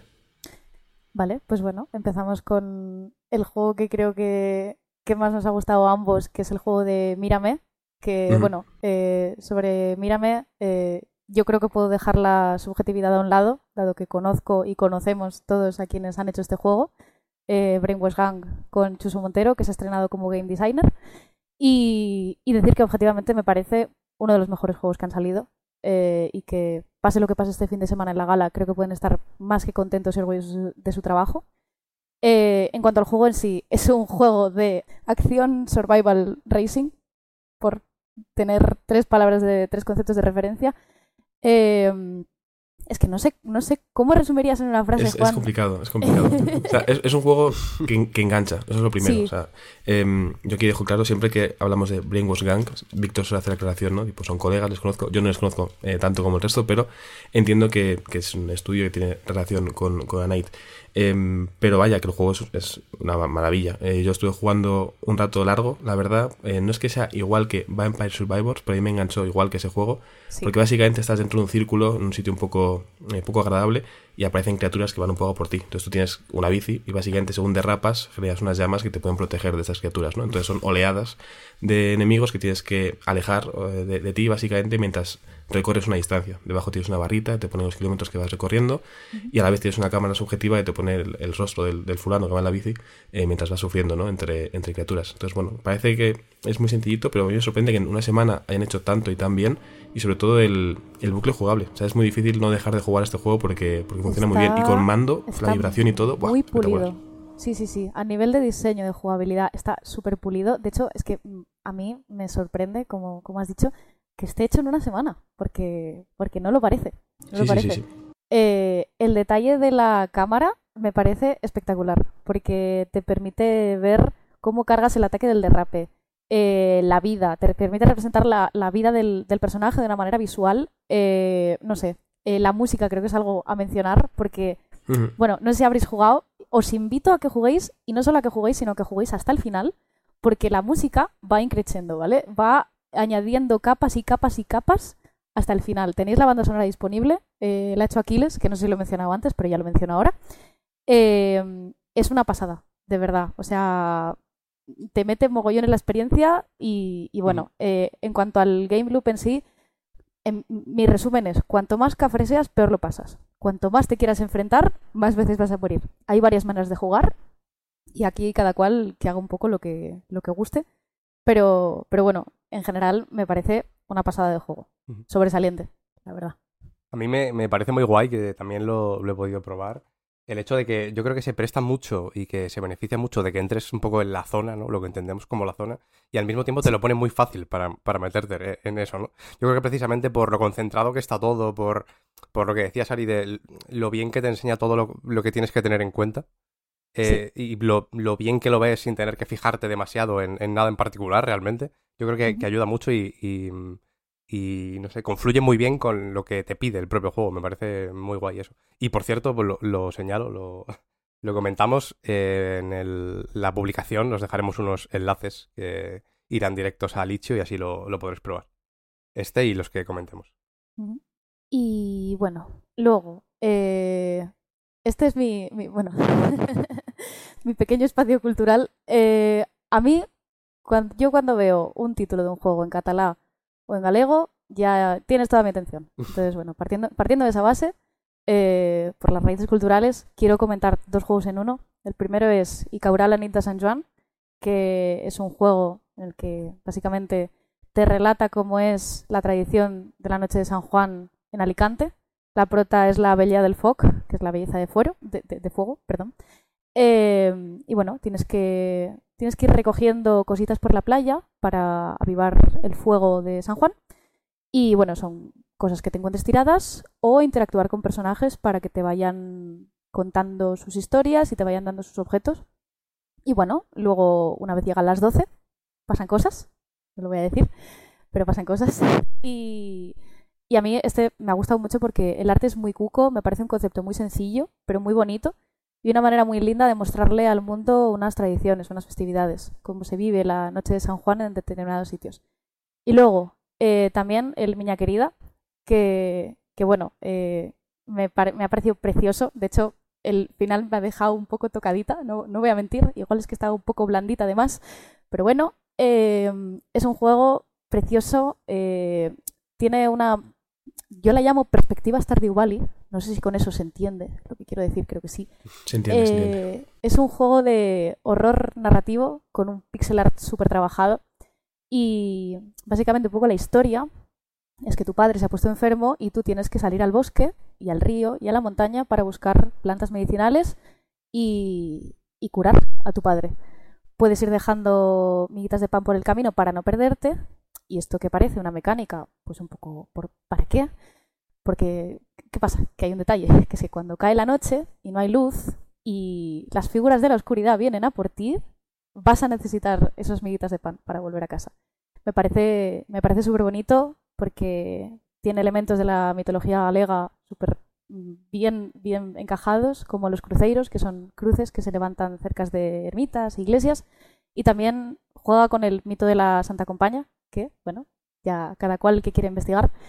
Pero vamos, que, en síntesis, que me gusta un montón eh, juegos que, que puedan mostrar de alguna manera la cultura, las tradiciones de, de este país tan diverso y de estas regiones tan diversas que tenemos, me parece una fantasía. Entonces, es, es algo que mm, no puedo dejar de mencionar por, por la persona que soy y por, por don- de dónde vengo.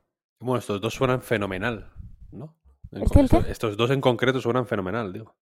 Sí, sí, sí, sí. O sea, eh, son títulos que a mí ya. es lo que digo.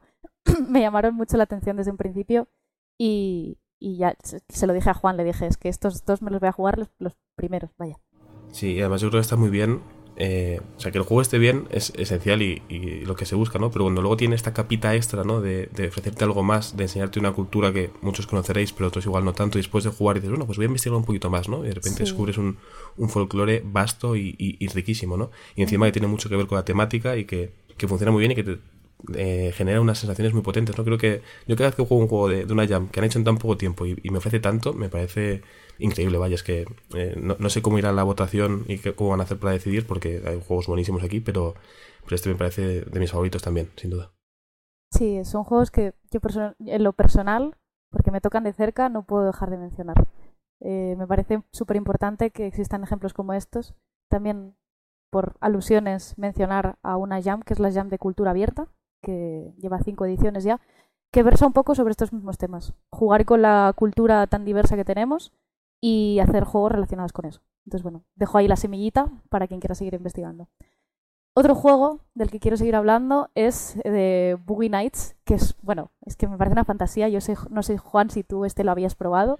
Este no, este no lo he podido probar todavía. Lo jugaré en cuanto terminemos de grabar, vaya. Mm, recomendadísimo. Es un juego de ritmo claramente inspirado en el Guitar Hero.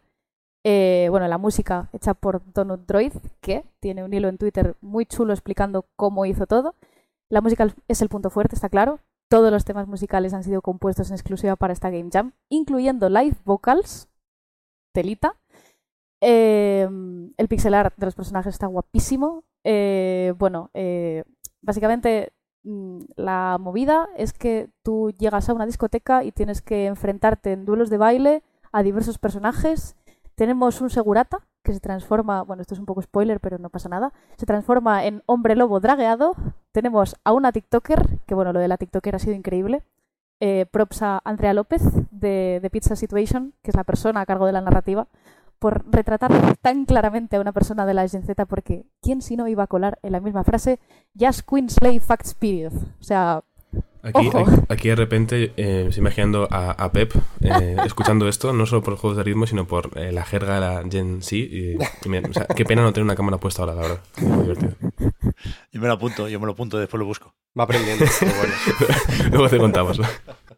es Me pongo así que las, las gafas un poco, me las bajo un poco. En la punta de la nariz las tengo ya. Te iba a decir eso, que te imagino con las gafas como en la puntita de la nariz. Sí, sí, está que Apuntando el título. ¿Cómo? Jazz Queen. A ver, espérate. El TikTok este no, no lo tengo yo. Tim Cook me suena a mí de Apple, pero el, el de otro no. no sé, me parece, me parece increíble. Y bueno, el plot twist del final, eh, no voy a decir para que la gente se lo juegue, me parece apasionante. O sea, me parece un juegazo que está muy, muy, muy bien hecho. Y, y no sé. Eh, como detalle, también ha participado Eric de Leyendas de Videojuegos, creo que en la parte de diseño. Este, estoy en el Itch.io y pinta bastante guay, ¿eh? Muy chulo, muy Es chulo. increíble, es increíble. Es, es imposible no mover la cabeza mientras vas jugando. En plan, es tú- vas pulsando teclas, pero es que la cabeza llega a un punto en el que se te mueve sola. O sea, ha costado bastante hacer esta selección. Es decir, eh, de los 25 ya seleccionados, ayer estuvimos hablando Ari y yo de, hablar de 4 o 5 y demás. Igual con alguna trampa que otra, como ya habréis podido percibir. Pero, pero es difícil porque hay cosas bastante chulas. Es así. Sí, sí, sí, totalmente.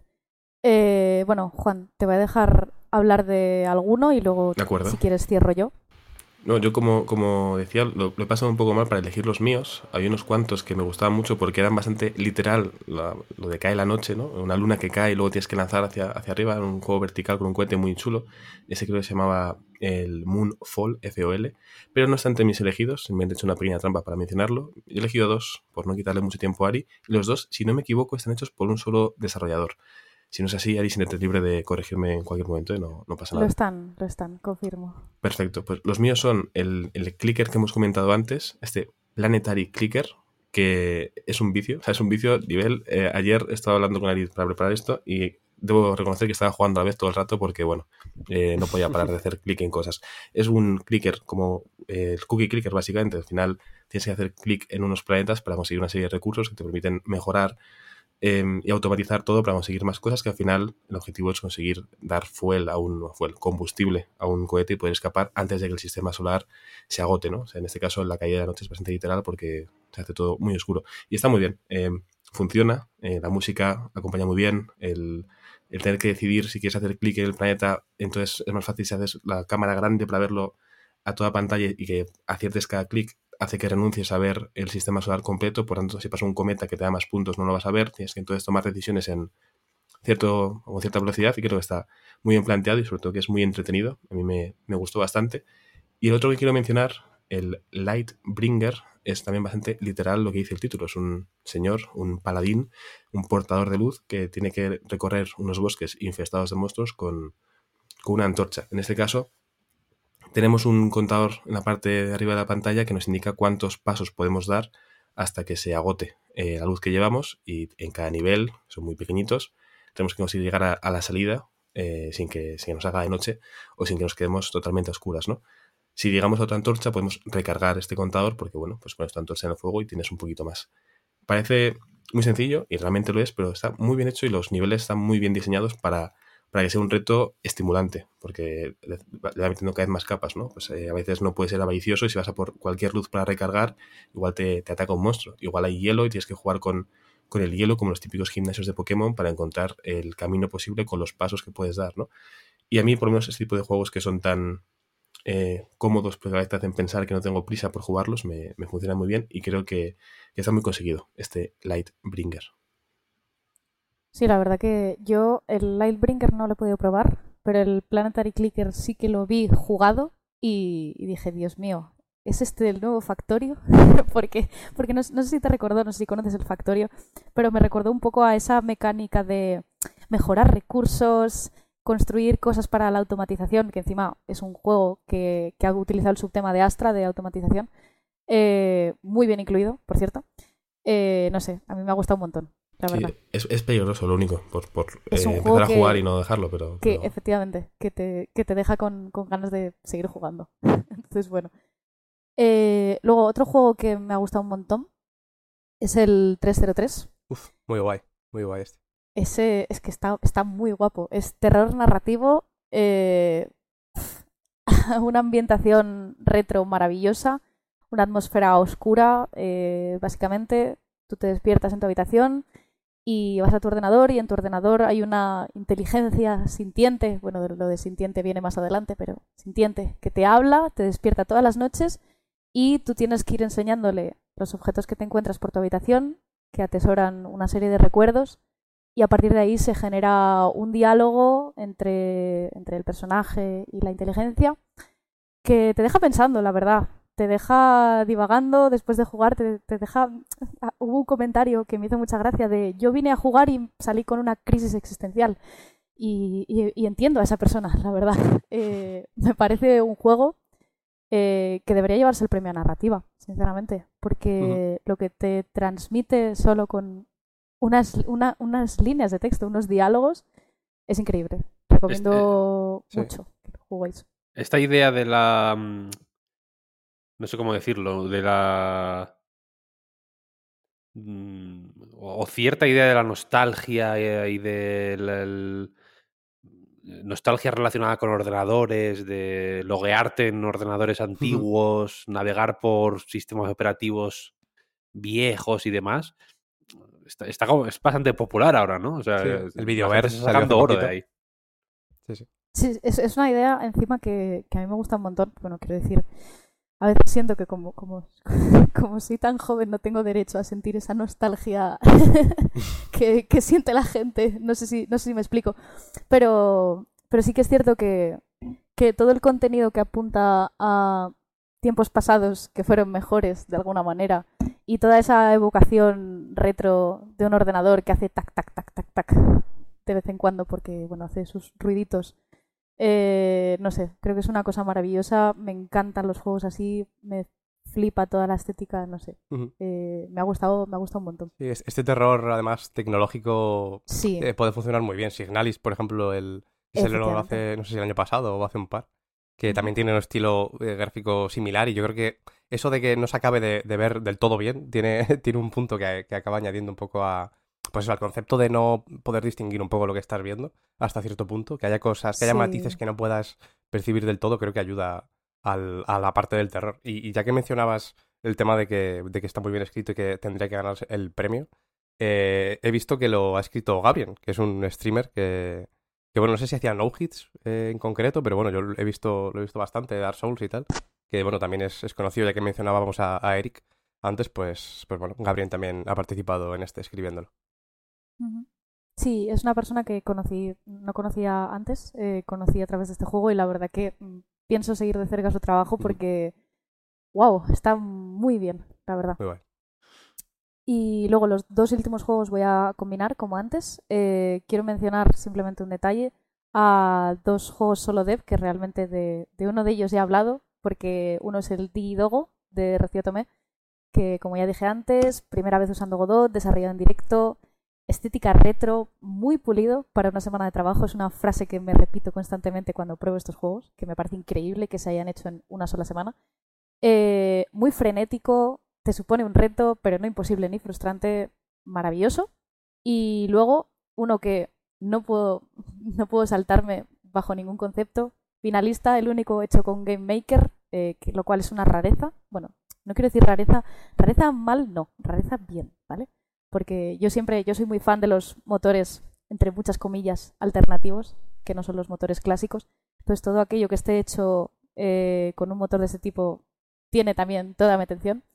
Y en concreto este es un juego de puzzles eh, cuyo estilo visual me recuerda un poco a los cómics de Kutlas, que no sé si os sonará.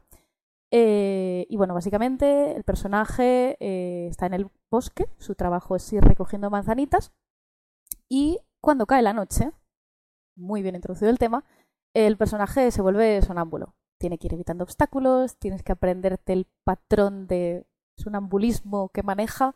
No sé, está muy bien. es un juego mi opinión, muy inteligente, muy bien pensado y muy bien ejecutado. Eh, os lo recomiendo, porque no, no, he podido jugar todos los niveles, pero lo poco que he jugado ha sido como, Dios, está muy bien hecho. Y, y el, el, arte es muy sencillo, pero funciona muy bien. Los sonidos están muy bien pensados, muy bien hechos, no sé.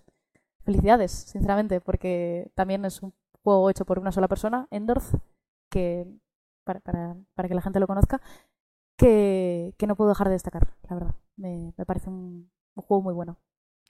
Pues muy bien, buen, buen repaso, ¿no? Estaba viendo mientras hablabais esta entrada en itch.io donde aparecen los 178 juegos de la Indie Spain Jam y me, no sé, me, me, he abierto unas cuantas pestañas, vaya, para ir probando los, los que decíais y no sé qué más podemos decir o sacar de, de, este evento. Más allá de, efectivamente, ver quién se lleva los, los premios, ¿no? Que van por categorías. No, no he encontrado eh, exactamente las de este año, pero sí tengo la sí. lista de ganadores del año pasado y son las, las, categorías más o menos típicas que os podéis imaginar, ¿no? Yo tengo aquí la, la lista. Tenemos tres premios en general. Luego tenemos un premio a mecánicas e implementación. Luego tenemos categoría de arte, de sonido, narrativa, uso del tema y del subtema, rejugabilidad, solo dev y menciones de honor. Son 13 premios en total. Y luego, a mí me gustaría sobre todo, bueno, que ya lo hemos mencionado un poco a lo largo de todo este segmento, me gustaría sobre todo animar eh, a todas las personas y hacer como un pequeño repaso de por qué son tan necesarias las Game Jams.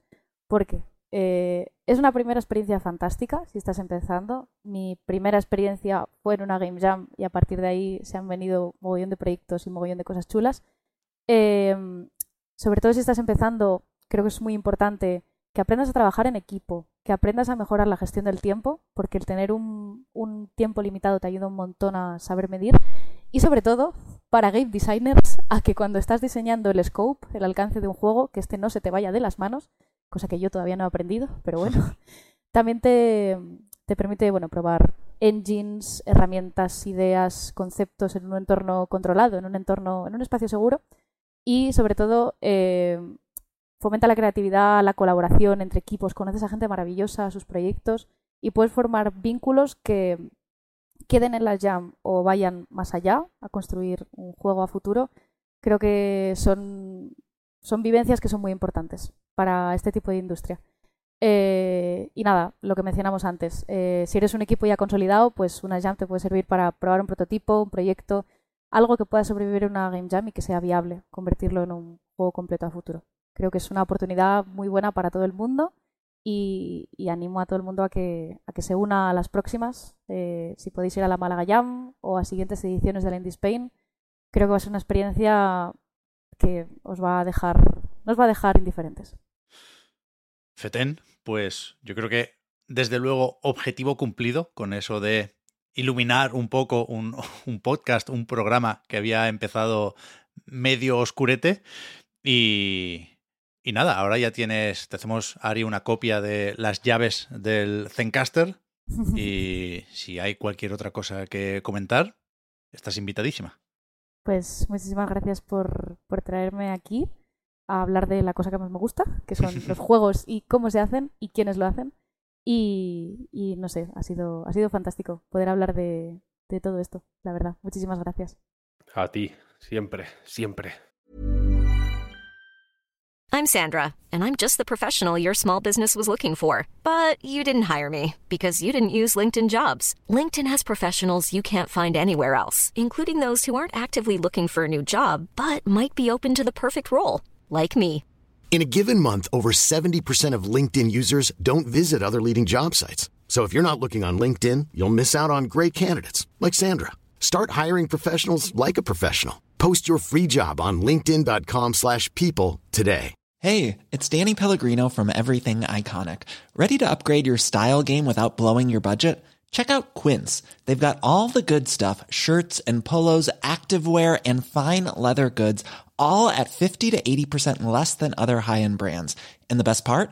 They're all about safe, ethical and responsible manufacturing. Get that luxury vibe without the luxury price tag. Hit up quince.com slash upgrade for free shipping and 365 day returns on your next order. That's quince.com slash upgrade.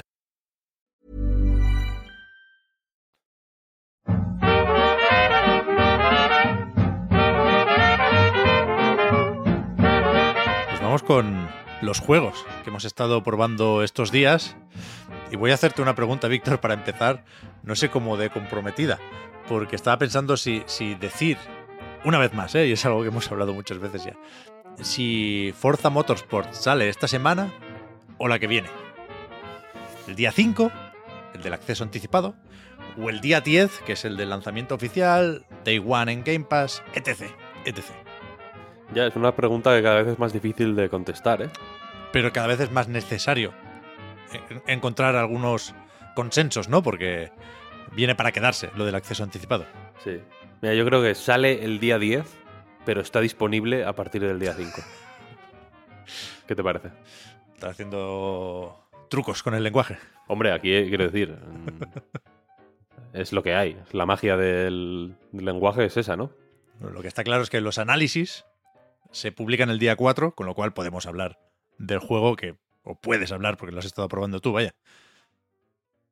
Sí, el- los análisis ya están disponibles, incluido el de anightgames.com. Podéis echarle un ojo ahí. Y te voy a confesar una cosa para empezar, antes de empezar. Mm, Tú dirás. es una confesión fuerte. ¿eh? En el análisis, yo empezaba hablando de Gran Turismo 7. Uf, El claro. primer, la primera frase era. Eh, no me acuerdo exactamente cómo era la primera frase, lo he reescrito varias veces el análisis. Pero la primera frase era que. que llevo como un año y pico obsesionado con la luz de Gran Turismo 7. Claro. El, que- yo creo que he hablado en el reload incluso de la luz de Gran Turismo 7. O he hablado ser. contigo de la luz de Gran O en, Turismo el, 7. o en el análisis incluso. Se, se- se ha comentado, se ha comentado, sí. Creo- sí, no sé si en privado o en público. En privado he hablado con mucha gente sobre la luz de Gran Turismo 7. y en el análisis empezaba con esa frase que me parecía. No te voy a decir bait o polémica, pero me parecía im- impactante, ¿no? A empezar. Y luego entre paréntesis ponía. eh, quédate aquí porque, porque esto sigue siendo el análisis de Forza Motorsport. Quiero decir, no voy a hablar ahora de, de Gran Turismo. Y, no, y tampoco, al final lo quité porque tampoco quería remover más las aguas de la cuenta o, en, o enfangar el discurso, porque la idea de empezar por ahí era para darle luego más impacto a la. Pues bueno, a la idea, valga la redundancia, de, del ray tracing en Forza Motorsport. Que parece una tontería, pero como Luego, y, otra confesión, perdona, ya, y ahora ya entro en el análisis. Y luego en el análisis hacía un listado de todas las veces que se había dicho que Forza Motorsport es car porn. Y estuve un buen rato buscando dónde, cuál era la primera instancia de, de análisis o noticia o preview o lo que sea, donde se decía que Forza Motorsport es car porn. Eso iba a decir, pero buscabas en medios, ¿no? Desde 10 creo que no se ha usado mucho eso. Sí, sí, se ha usado, se ha usado. sí, ¿Se ha usado? A partir del. Creo que la primera vez que lo usaron así con convicción fue en el 5 o en el 4. Pero la primera instancia que yo encontré fue en el. con el 2, Forza Motorsport 2. Del 1, del 1 no encontré. En el 2005 también Internet era muy distinto. Había menos movimiento. Era un lugar más calmado. Pero la cosa es que se ha hablado mucho siempre. Bueno, y al final quité también esa referencia porque releí mi análisis de. Y mi idea era como enlazar el último, como tirar un poco de bif a los medios, en plan, sois unos sin ideas, y luego enlazar con mi análisis del Forza Motorsport 7, donde sí que hablo mucho del car porn.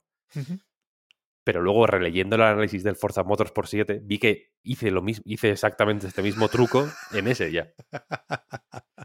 Como copiando y pegando titulares de, de distintos medios con Forza Motorsport 3, es un car porn, tal, no sé qué, el 4, el 5, el 6. Así que lo, lo eliminé también. Pero la cuestión es que en, en- en Forza Motorsport mm, silencio, el silencio quiere decir que no tiene número, quiero decir, es el Han 8 quitado el 8, sí. técnicamente, pero bueno, es Forza Motorsport, el nuevo. Em, yo creo que no, es- no es tan apropiado hablar de él como en relación al car porn, tanto como al track porn. Esto sí que lo he inventado yo en mi análisis. Te veo. Bien. Gracias, gracias. gracias. Porque la cuestión es que la- el- los coches, evidentemente, siguen teniendo una presencia crucial y el coche sigue siendo, obviamente, la herramienta con la que te relacionas con el mundo del juego y la simulación del, de las propiedades del coche, pues sigue, sigue siendo central, quiero decir. Hay un botón con el que activar los datos de telemetría y puedes ver pues eh, exactamente a qué ángulo estás girando el volante en cada momento y exactamente eh, la presión que estás haciendo sobre el pedal de freno en cada momento para calcular al milímetro tu estrategia. Puedes ver eh, dónde y en qué medida está friccionando del neumático, o sea, el neumático contra el asfalto. Puedes ver la temperatura a la que están los neumáticos. Quiero decir, la simulación es muy mm, extensa del, del- del coche y de cómo se relaciona con su entorno. Pero tengo la sensación de que esta vez le han dado más énfasis al circuito también, ¿no? Desde el principio, desde hace tiempo, porque este juego llegaba- lleva un tiempo dando vueltas por ahí. Primero un poco con más intensidad, luego un poco desaparecido en combate, luego ya en la- ahora en el último tramo, digamos, han vuelto a hacer un poco más de push en la promoción. Pero desde el principio como que han hecho mucho énfasis en las... en, en cómo se simula la- ¿no? el, el cielo, las nubes, la temperatura, cómo la temperatura afecta al asfalto, cómo la temperatura del asfalto influye en el agarre de las ruedas, por ejemplo, ¿no? Evidentemente la, la- la lluvia es más... eh, pues es más eh, fácil de... O, o es más explícito, ¿no? Es más común que la lluvia evidentemente haga que las ruedas se comporten de esta manera, pero a- aquí como que hay una... un nivel de... de detalle puesto en la simulación de los circuitos que parece mayor que en ningún, que en ningún otro Forza. Hasta el punto, y esto lo descubrí hace poco, de que, bueno, jugando al juego, los circuitos tienen una presencia enorme. Seguramente tú que me has dicho que has jugado muy poquito, pero seguramente lo hayas visto ya, porque las pantallas de carga son imágenes de los circuitos, son como renders ahí en 3D de los circuitos con cada Sí, sí. curva marcada, cada... lo- lo- los circuitos tienen sus tramos con sus nombres que te puedes aprender y que puedes practicar y que debes practicar, de hecho. El juego, ahora lo hablaremos, vaya, pero hace todo lo que está eh, a su alcance para que practiques y aprendas los circuitos y seas uno con ellos. Y la cosa es que en la, en la, pues en la etapa de promoción del juego no se ha hecho ningún vídeo en plan presentamos el, ¿sabes? El, el, el Mitsubishi no sé qué, o el Ford no sé qué, o, el, o, o un prototipo que entra en el juego de manera ex- exclusiva o tal, pero sí se ha hecho mucha promoción de los circuitos. Ahí Mm. en la cuenta oficial de, de Forza en YouTube hay una playlist con las presentaciones de cada circuito, que son unos vídeos más o menos breves, pero en los que se presentan los circuitos como si fueran las estrellas del juego, prácticamente, ¿sabes? Sí, sí. Y mola mucho esto, porque, o se lo hacen venir bien, porque al final es realmente la estrella del- de este Forza, yo creo, ¿no? Los circuitos. Por cómo está estructurado, por ejemplo, ahí. Ahora lo hablaremos, es un juego muy espartano, muy simple, muy directo. Esto puede tener lecturas positivas y lecturas negativas, evidentemente, o, lo- o se puede ver desde dos puntos de vista muy diferentes. Pero la cuestión es que el juego es mm, practicar y correr. Mm. Y ya. Es un juego que va de superar tiempos, de mejorar tu performance en las carreras, de superar tus tiempos y los de los demás, de hasta el punto de que la- el modo carrera, que son básicamente una serie de eventos con X carreras cada uno, cuatro, cinco, seis, depende, una en eh, lo- los grandes eventos, hay como momentos de coronación de cada, de cada gran segmento de, de la Builders Cup, que se llama, que es una carrera nada más, pero normalmente son entre 4 y 6. Y, y estas 4 o 6 carreras tienen siempre la misma estructura, que son tres vueltas de práctica para familiarizarte con el, con el circuito y luego la competición. Y ya, en realidad. O sea, es un juego que va de eso. Incluso el multijugador tiene esta estructura de práctica, práctica, práctica, práctica, práctica y luego competición, ¿sabes? Eh, y en ese sentido creo que es un acierto darle ese énfasis al, a los circuitos. Y decía lo de la luz al principio, porque, joder, yo, yo ya sabes que no soy particularmente tiquismiquis con los gráficos, ni, ni de hecho mm, juego con ray tracing a nada, porque a la que me quites 5 frames ya me toca los huevos. No me gusta, me, me, me, me mata, sinceramente. Pero en este, y por, y por el interés, ya digo, que he ido desarrollando poco a poco por la luz en los juegos de coche, y aunque en Forza Motorsport te recomiendan, de hecho, jugar sin ray tracing, Eso hay, tres modos de, Ahora hablamos de eso. Sí, hay tres modos de imagen: rendimiento, rendimiento ray tracing y. No sé cómo se llama. será, calidad visual o algo así. Sí, o fidelidad visual o algo así, sí. Fidelidad, Que básicamente es 4K 30 frames y los otros dos son 60 frames a em, 4K o variable Eso es. para mantener los- las 60 imágenes por segundo. Y aquí la cosa es que el- la luz tiene una importancia bestial. Quiero decir, es un, al ser un simulador, mm, habrá quien me diga, esto no es un simulador, es un arcade, tal, no sé qué, no sé cuál. Bueno, a ver, tampoco es el Outrun, quiero decir, es, un- es tan simulador, supongo, como se puede permitir un juego como este, que no deja de ser un juego de consola al final. Pero la cuestión es que al ser un simulador, y, ya digo que eh, la mm, profundidad de la simulación, pues joder, es bastante exhaustiva, quiero decir.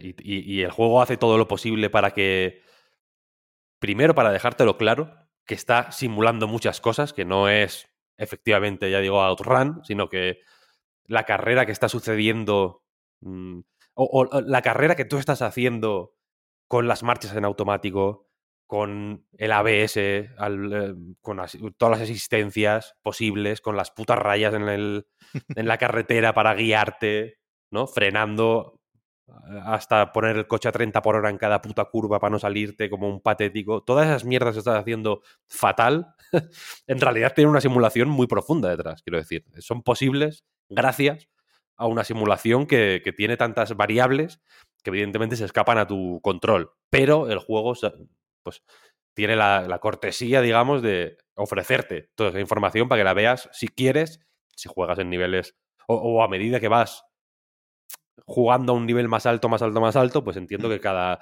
que, la, esa información va cobrando eh, una relevancia mayor y va siendo más importante, pero de primeras es una cortesía, yo creo, para que veas que, que a ver, que es que, que, estás jugando con esas variables, ¿no? Que lo que está ocurriendo en pantalla es esas variables dando forma a la carrera. Y en ese sentido, el ray tracing hace que la luz sea una, una parte más de la simulación, ¿sabes? O sea, que el, que el, el tú cuando conduces, no sé si tú has conducido alguna vez. Yo, no. Yo tampoco soy experto, quiero decir, evidentemente. Me saqué el carnet hace un puto año, no hace ni, ni, un año todavía. Pero la luz es importante, la luz te ciega, la luz te... Y en, y en un contexto como el de Forza Motorsport, que son carreras de coches a gran velocidad, con otros vehículos en, en, o sea, compartiendo carretera con otros vehículos que van también a gran velocidad y que quieren recortar igual que quieres recortar tú, etcétera, etcétera.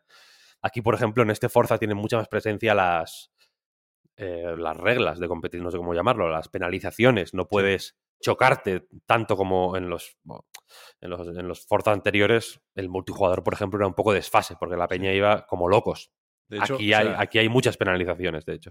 Todavía no he probado el multijugador, Víctor, no sé cómo ir ahí, pero en el modo carrera, cuando juegas solo, hay una serie de ajustes o de variables que, dependiendo de, de qué seleccionas, obtienes más o menos recompensas, ¿no? Puedes ajustar el nivel de dificultad, entendido como el nivel de los drivatares, ¿no? De los otros coches, otros pilotos que están en, en la carrera, puedes eh, ajustar las, las, ayudas a la tracción, al cambio de marchas y demás, y después puedes, creo que por separado, seleccionar la, la severidad de las penalizaciones, ¿no? Sí, sí.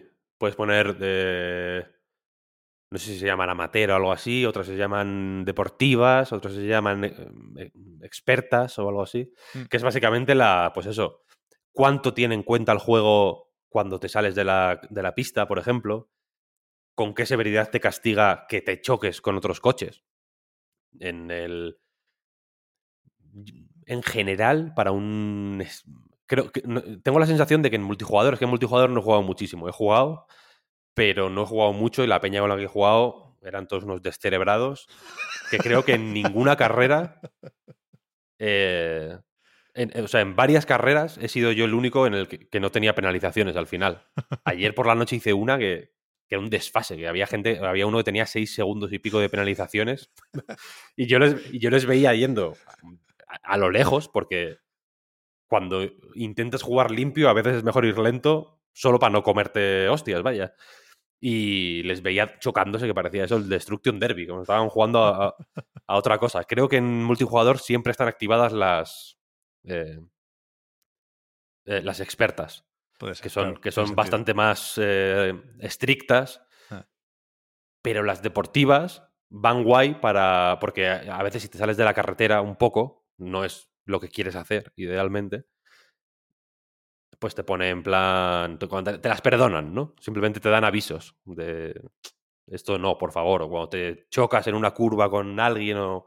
Yo qué sé, o si frenas demasiado tarde y le das en el culo a otro, tal, pues te van lanzando avisos. Entonces va bien simplemente para saber.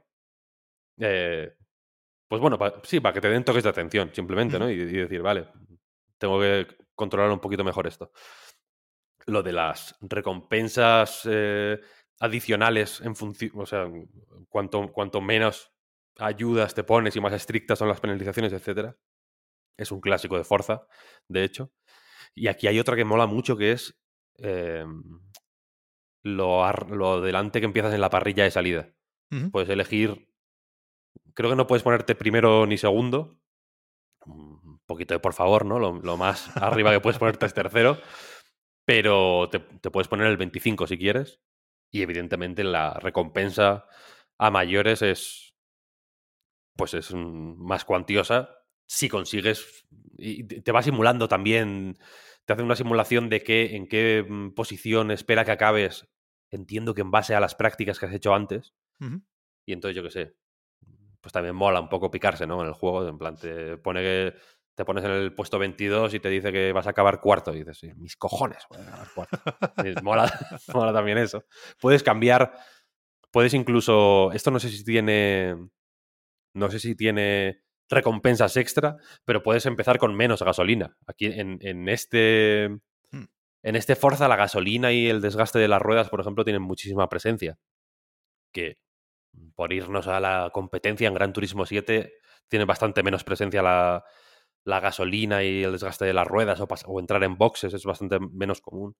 Y aquí mm, es algo que hay que tener muy en cuenta, pero la cosa es que si, claro, si, si mm, juegas con menos, si, ti- si tienes el depósito menos lleno, vas más rápido. Claro. Es, un- es una cuestión de, de- de- de física, vaya.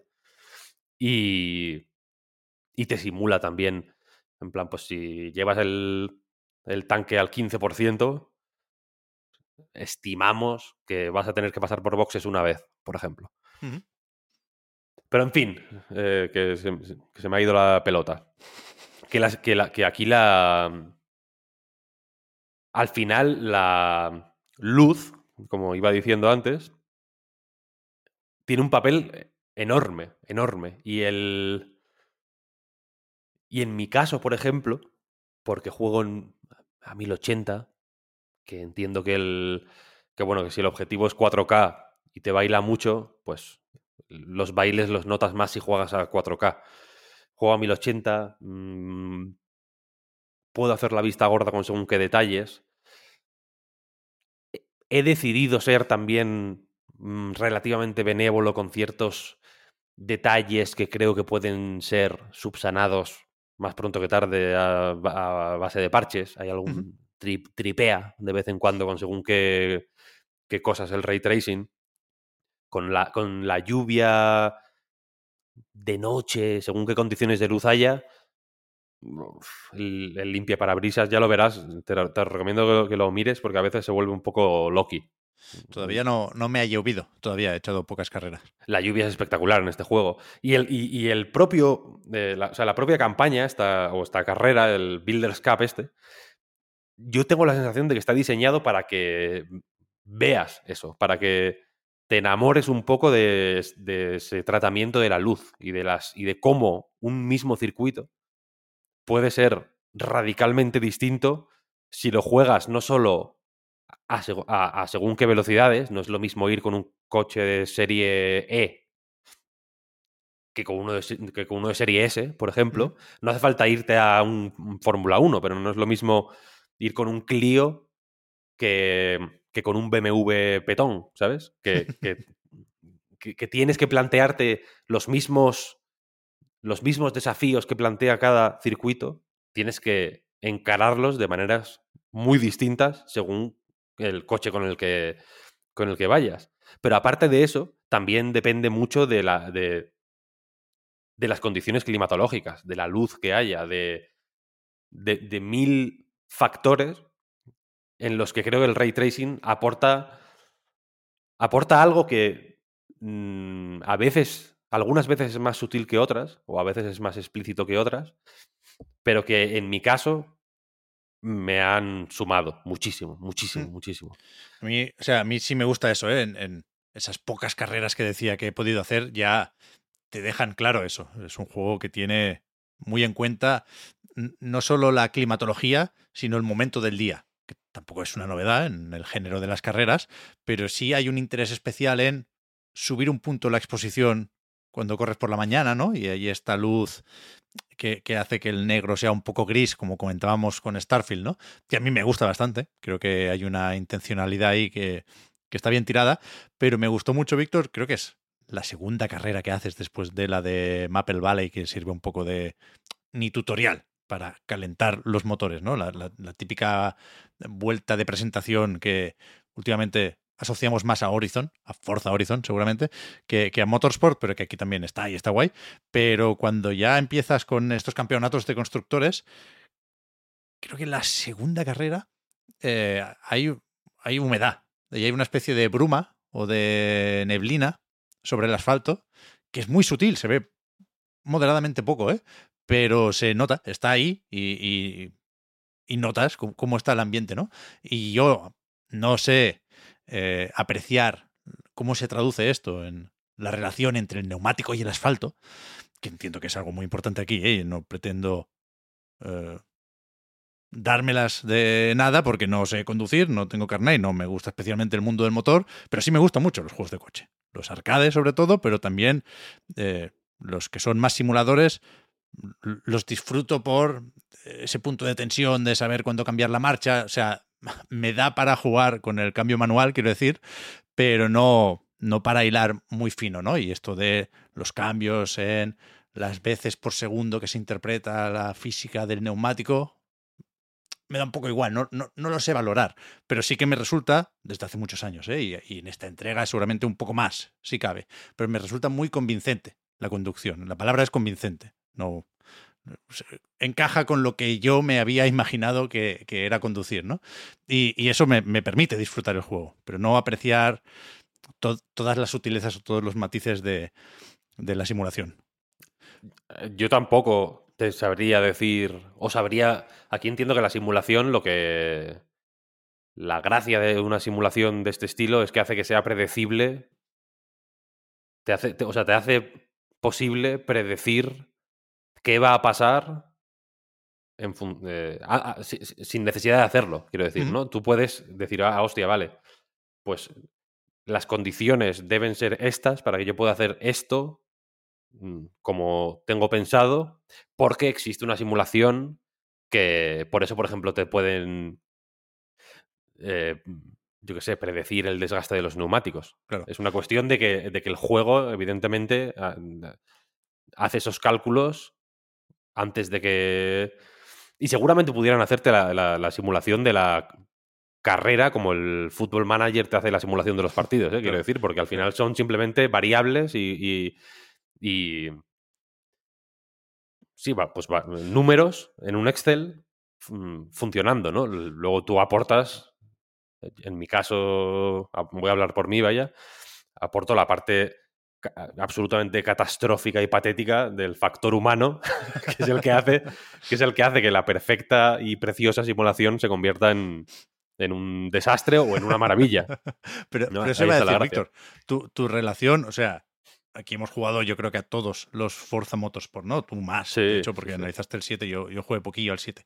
Pero tu relación con el juego ha cambiado ahora que conduces mucho en el mucho. mundo real. O, Mucho, o, si mucho. No, o si no pones el coche a 240, te da igual eso. Mucho, mucho, Hmm. muchísimo.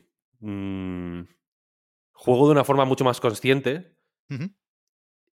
pero también aprecio más las simulaciones, que es lo que tú decías. Yo, yo tampoco sé. mm, o sea, no te, no te. Insisto, no podría eh, trabajar con esas variables en mi cabeza. No, no estoy capacitado para ello. Y sí que quizá podría hablar con un poco más de propiedad sobre según qué cosas que ocurren en el juego, pero evidentemente mmm, mi coche no es de los que salen en el juego. Quiero decir, no está, no está en la lista. No está, hay, 500, decir, vale. hay 530 coches, lo busqué, no está. No está ni, no hay, pero o sea, no está el mío, que es del 2002, pero es que no están ni los modelos nuevos. Quiero decir, es un, no, no, no, no, hay nada parecido a mi, a mi coche en este, en este juego y mi coche va lento. No es un, y, yo, y yo conduzco lento. No soy un demonio de la velocidad. Bueno, papá, no corras. Pero la cosa es que eh, piensa en un reloj Casio digital, uh -huh. que sería el Autorun, y piensa en un Rolex de cuerda, ¿sabes? Hay una parte de ese reloj de, ah, de cuerda que, joder, que la gracia está en que, en que sabes que dentro hay infinidad de piezas pequeñísimas trabajando, incansables, como enanitos del bosque, para darte la puta hora. El, el, resultado es el mismo, quiero decir. ¿Sabes? O sea, quiero decir, sí, sí, sí. tú cuando son las 12 lo, lo, puedes saber igual, mirando el reloj de. ¿no? que es una obra de ingeniería perfecta, digna de estudio, ¿no? Y que un señor ha tardado seis meses en. ¿No? Con, con pincitas colocar cada puta ruedita en, en el reloj, que es una cosa flipante hay documentales y libros enteros sobre esto, quiero decir. La experiencia es la- al final es la misma que la del Casio, que miras la hora, son las 12, me tengo que ir a buscar al niño. quiero decir. Pero, pero, la, pero se aprecia de otra manera, ¿no? Tiene un aura, tiene una gravedad, tiene un algo que desde que desde que sé conducir lo aprecio más. Y tampoco es que yo, o sea, yo no sé cómo funciona un motor, quiero decir. No, si, ah, si, si me pidieran que abriera el capó y, y, y buscara, yo qué sé, no sé lo que es una bujía. quiero decir, si me- no te lo sabría explicar. Pero, pero de, de alguna manera me re- tengo una relación de mayor respeto, quizá, con, eh, con este, con este tipo de simuladores. Ya. ¿Sabes? Y, y por eso, quizá, me ha impactado de una forma mucho más extrema la, la- la- la luz. Porque yo no sé cómo funciona un coche, pero sí sé cómo funciona la luz, quiero decir. Sé que cuando me deslumbra el sol, cuando llevo a mi hijo al colegio por la mañana, eh, lo aprecio, ¿sabes?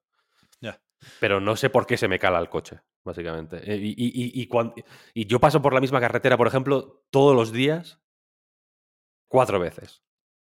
Todos los días, menos los sábados y los domingos. Es la carretera que uso para llevar al, al niño al colegio. Y los cambios en la luz, ya no entre la mañana y el mediodía, sino entre cuando le llevo y le.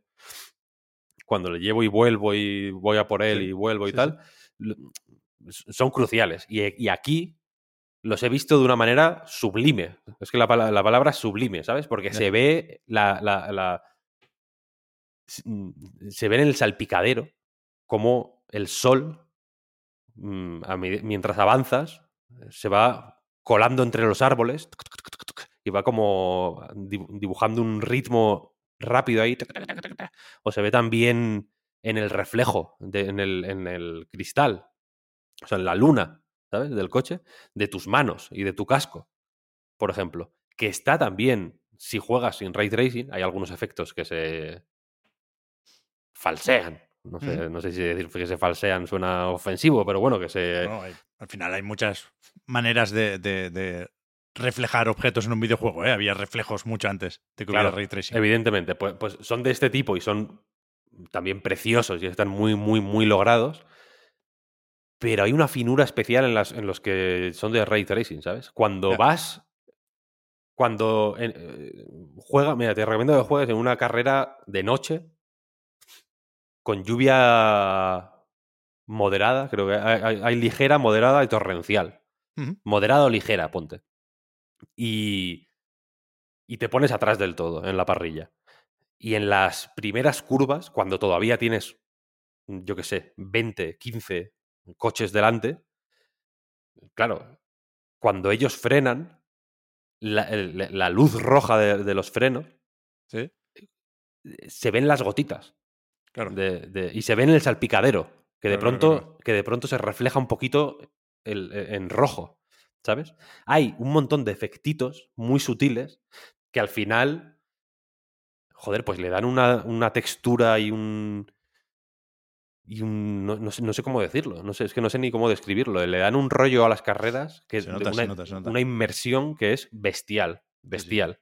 Y, y- y que me, y que me da un placer acojonante anoche y ya, de hecho, termino, si quieres. Anoche estaba jugando, repasando el, la review. Anoche fue cuando quité la referencia al Gran Turismo 7. Aquí en el podcast me da más, me da más igual hacerla porque no, porque quiero, porque puedo dejar claro que no lo hago como un, Claro. como pa- pa- para comparar con la competencia Claro, claro, claro. son dos juegos de coches que intentan hacer cosas muy distintas, ¿eh? en realidad. Eh, pero bueno, estaba jugando a Forza y estaba mirando qué se puede hacer en Forza Motorsport. Y la cuestión es que tiene un problema. No sé si decir que es un problema, pues ya condiciona lo que voy a decir después. Hay una circunstancia que rodea a este For- Forza Motorsport, que es que le falta eh, esqueleto. Tiene mucho músculo, pero le falta hueso. Hmm. ¿Sabes? Le falta algo que lo, tenga, que lo mantenga en pie. La Builder's Cap te puede durar un tiempo, aunque tengo la sensación de que a, a más de uno le va a faltar un poquito de ceremonia alrededor de, las, de esta competición. A mí me recuerda un poquito a Drive Club, que también era un poco seco el cabrón en ese sentido, que era muy de ¡pam! conducir, conducir. Ya, no había más. No había mucho más que. mm, co- Como que, como que no, no. te voy a decir que, que- que tenga que ser festivo o que tenga que ser un juego de coña, pero va mm, al grano de una manera que, joder, puede resultar chocante. Resulta más chocante, sobre todo viniendo del 7, que el 7 era un despiporre. Mm, eh, De cajas de loot y de su puta madre. Era, una, era un juego que, se, que entiendo que se pasaron, ahí se pasaron de la raya.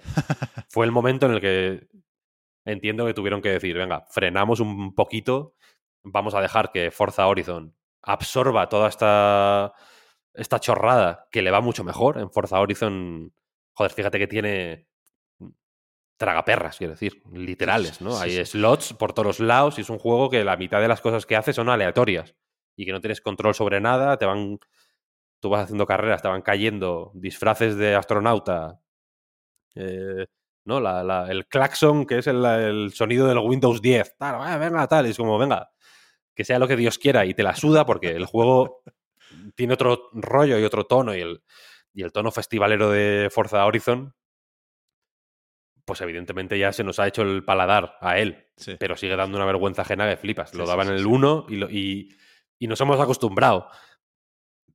Pero todo lo que hace Forza Horizon, pues bueno, al final mm, le queda natural. Es un poco espantajo, es un poco, ¿sabes? Como orquesta Mondragón de vez en cuando, pero le queda bien y le funciona guay y, y al final se ha conseguido hacer ahí ese hueco y tiene una estructura muy clara y muy... Sí, Sabe, sabe lo que quiere contar y cómo lo quiere contar de una manera muy clara.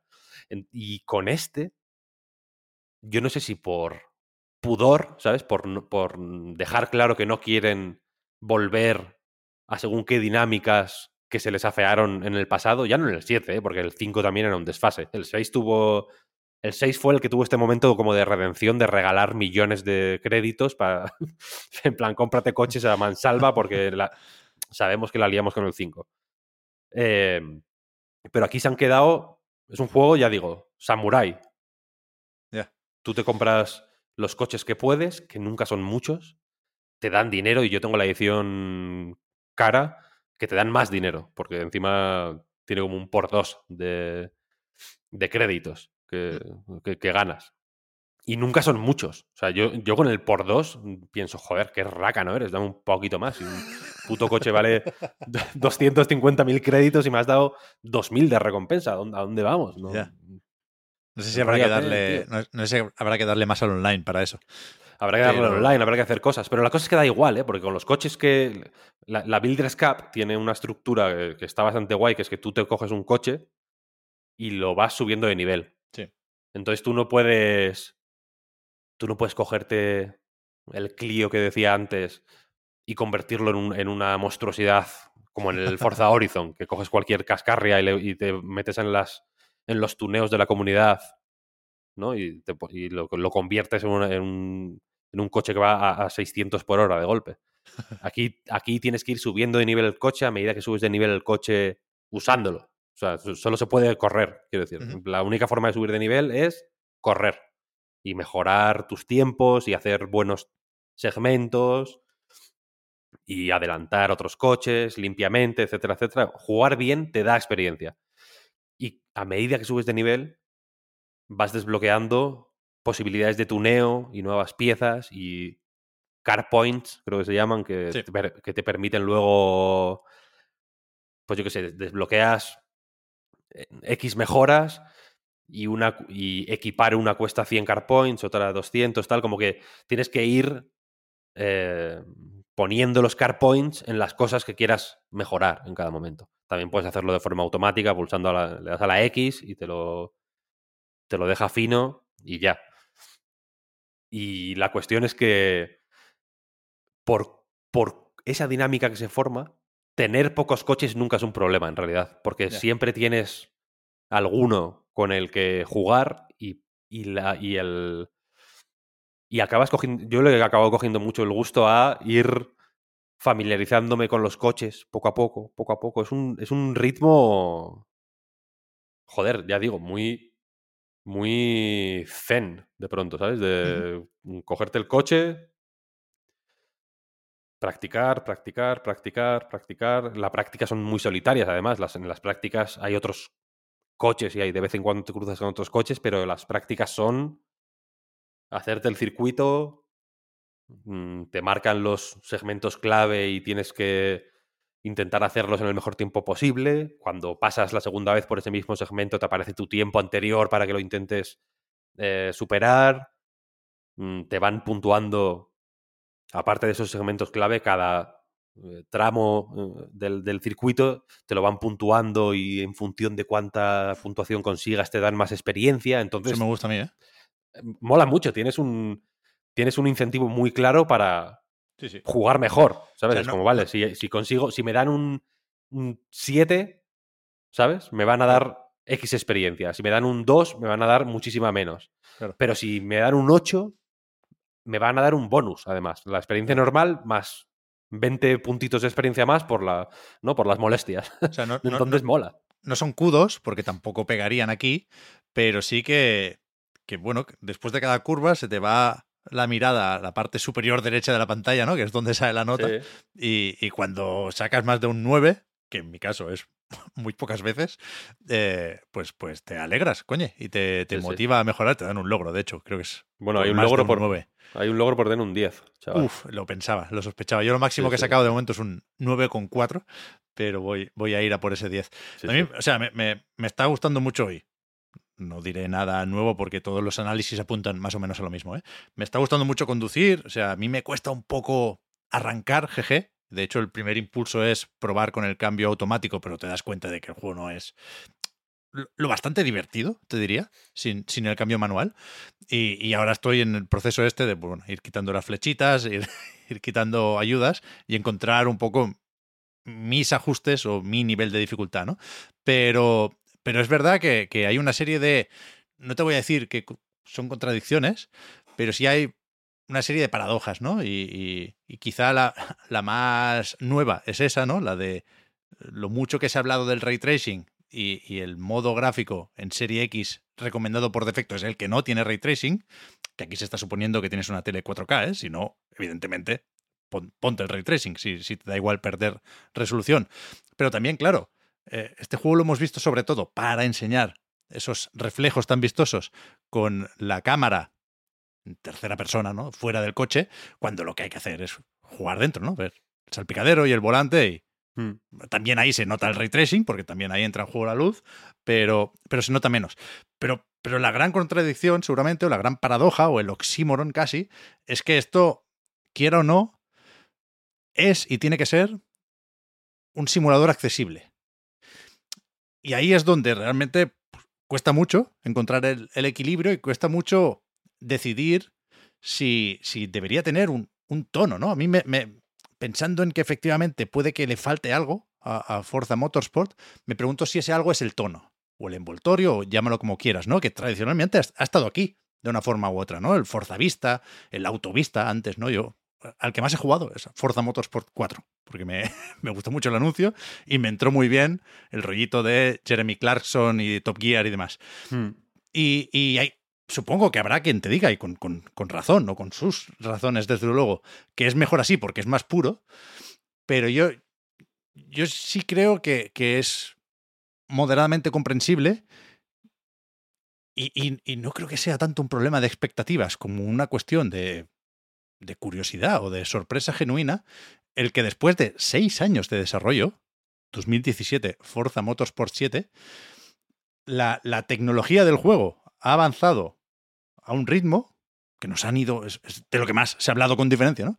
Que no, que no está en otras partes del juego, ¿no? Que, que se, han, se han quedado atrás o han querido eh, dar un, un paso al lado o quedarse más en segundo plano. Y, y ya digo, no sé si es la, la decisión correcta. Me sorprende hasta cierto punto, porque sé que esto es un juego como servicio, que es una plataforma, que hay que actualizarlo, pero lo mucho que se habla del futuro del juego en los análisis. Se habla del presente, Es que por no se puede supuesto. hablar, es que hay que hablar del futuro, claro. Ya. Pero, pero creo que que no pasaría nada si sabiendo que habrá un futuro y que se agradecerán esas actualizaciones, ahora que, que sale el juego, pudiéramos pensar un poco menos en eso. Durante unos días, aunque sea. Sería, sería lo ideal, evidentemente. Pero es que ahora mismo eh, yo no paro de ver huecos. Por eso, por eso, por eso donde- lo digo, por eso digo. Por ejemplo, la Builders Cup, los- el diseño de los menús, por ejemplo, me parece perfecto para meterle cosas. Claro, ¿sabes? claro. Es como, vale, guay, perfecto, aquí en Y, la... y se las van a meter, ¿eh? No, no pongo en duda la Las- estrategia y las ni, meterán, ni- claro. Claro, claro, por eso. Y las meterán, sabemos ya el...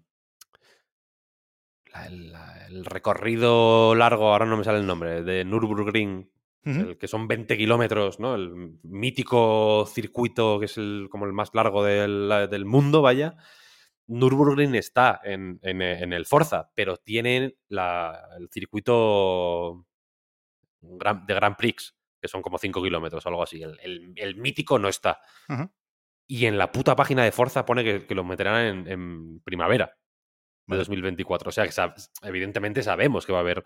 eh, que va a haber más cosas. Y sabemos que, que, necesariamente tiene que ser un juego que. Bueno, que hay que planteárselo a, a medio, largo plazo. Correcto, no hay ningún problema. No me, no me parece mal, ¿eh? quiero decir. Pero, pero a mí me. Me. No te voy a decir que me hace aguas, porque de verdad que me. Me ha gustado y me está gustando mucho. Es un juego que planeo seguir jugando durante un tiempo y que, como a Gran Turismo 7, de hecho, que sigo jugando desde que salió, vaya. No me había pasado muchas veces esto con, con los juegos de coches.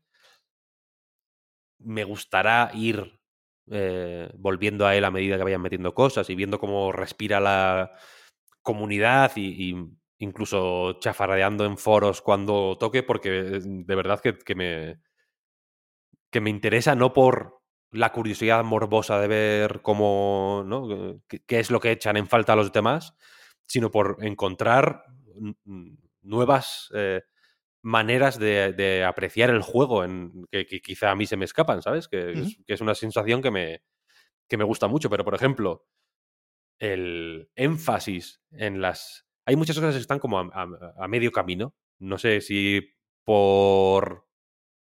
Pues por este pudor que hemos ido apuntando un poquito a lo largo de la conversación o por qué, vaya, pero el...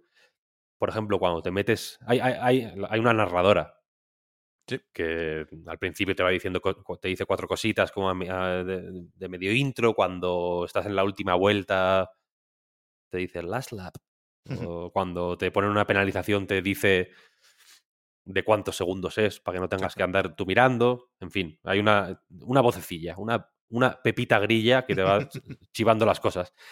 Y, y te lanza fun facts de cosas a veces, como, pa- como para ¿sabes? Como para hacer conversación de ascensor cuando estás tuneando el coche o cuando estás como mirando cosas en los menús.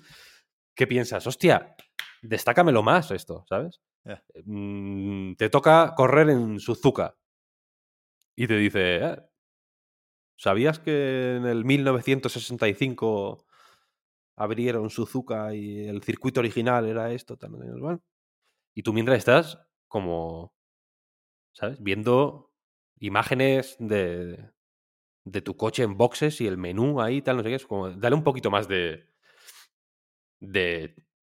Joder, pon el foco en esto. ¿sabes? Cuént- Cuéntame esta historia, efectivamente. Me interesa. Quiero saber esta historia. Por favor, cuéntame más. Me, me interesa. Las, los eventos de la Builders Cup esta, pues eh, los primeros son un poco más random. Básicamente, lo- los primeros son coches de más de, de- de más a menos pedorro, ¿sabes? De- coches lentos, coches medio rápidos, coches tal, coches cual. Luego ya van, por- luego van por países, por ejemplo. Luego van por tipo de coche. No, no solo por la potencia del coche, sino por, por el, el- la, la co- la co- la construcción del coche.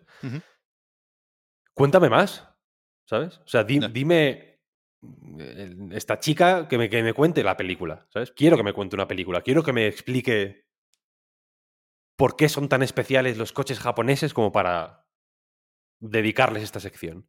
Cada, sec- cada, mm, evento, digamos, no sé, es que no sé cómo lo llaman en el juego, serie, creo que lo llaman en el juego, eh, tiene un póster. Unos pósters muy bonitos, los juegos de coches, la verdad es que otra cosa no, pero se prestan mucho para ser bonitos, ¿no? Sí, sí, sí. Hasta el, el, el- ¿Cómo se llama el Need for Speed de Criterion Hot Pursuit? Era. El Most Wanted. El Most Wanted. Ese es las- el bonito, el Most eh, Wanted, efectivamente. Ti- Tienen esto que, que, que pueden ser bonitos, ¿no? Entonces tú, tú ves los pósters y esos pósters tienen una historia detrás. Cuéntamela. Quiero saber por qué. ¿Sabes? ¿Qué, qué- qué tienen este tipo de coches para que merezca la pena mm, dedicarles este póster, ¿sabes?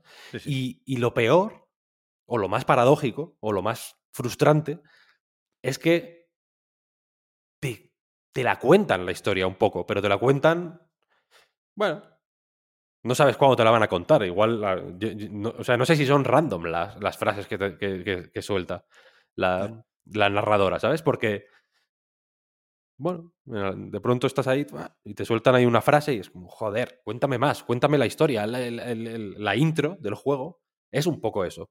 Haz esto en todas, ¿sabes? Cuéntame la película, quiero saberla, me interesa, me interesa muchísimo. Cuéntame algo más sobre los coches.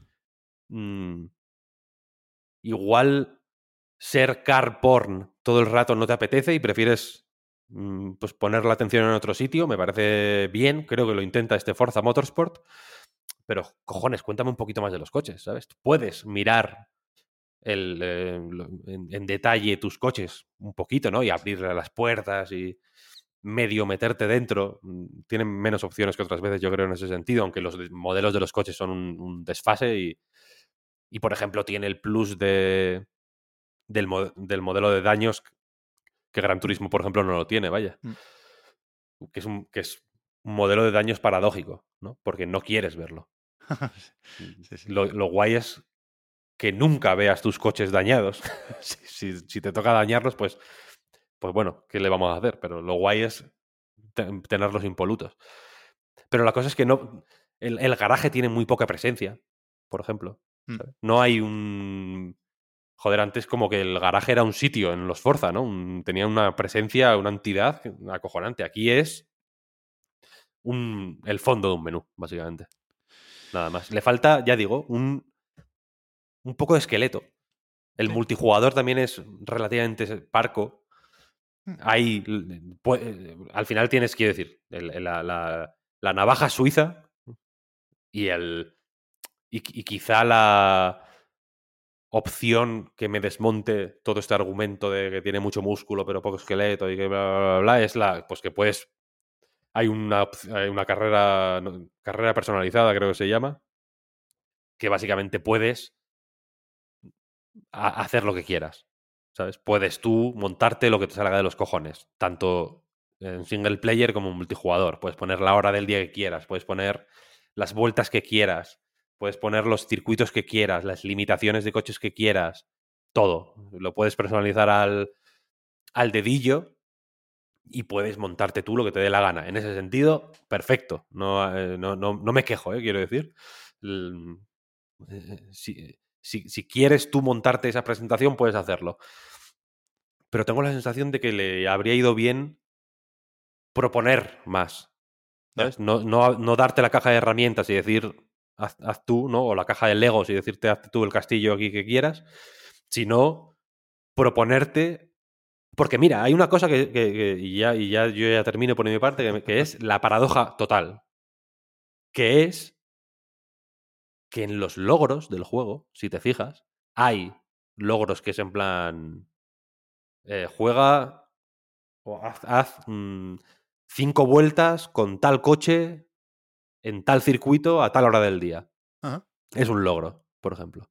O haz 20 kilómetros de noche. O con lluvia. Y es un logro. Haz, un- haz que sea un evento. ¿Sabes? Que, eh, A mí me parece. Yo recomendaría hacer 20 kilómetros con lluvia torrencial de noche. Lo recomendaría, sí. Me parece una experiencia acojonante. Muy guay. Me parece un reto súper interesante a nivel mecánico. Muy impactante a nivel visual. Y muy divertido, coño. Y, te- y- y- y es una manera de experimentar el juego que, que creo que merece la pena, simplemente, probar, ¿sabes? Sí, sí. Que te la quieres montar tú en la carrera personalizada, lo puedes hacer. Pero creo que si el juego te lo hubiera propuesto, ¿sabes? Y no, y no fuera un logro, o, o, eso, o las combinaciones de coche con circuito, con momento del día, etcétera, etcétera, que podrían ser referencias a carreras míticas, a películas, a lo, a lo, que, a lo que sea, ¿sabes lo que quiero decir? Proponlas, ¿sabes? Porque mola hacerlas. A- a- Tienes un montón de piezas con las que jugaréis mucho. Es un juego muy... Es un juego muchísimo más extenso y muchísimo más profundo y amplio de lo que a veces da a entender. Yo, yo creo que sí. Y es verdad, estaba pensando ahora que, por ejemplo, Forza Horizon lo tiene más fácil para destacar o diseñar ese tipo de eventos, Víctor, y aquí hemos comentado y celebrado muchas veces el típico descenso especialmente eh, alocado con música clásica, ¿no? A veces puedes cambiar la emisora, pero a veces te dicen, no, no, ahora te, la pongo ya aquí, luego si tú quieres la cambias, pero todos los jugadores vais a empezar escuchando aquí a Mussorgsky.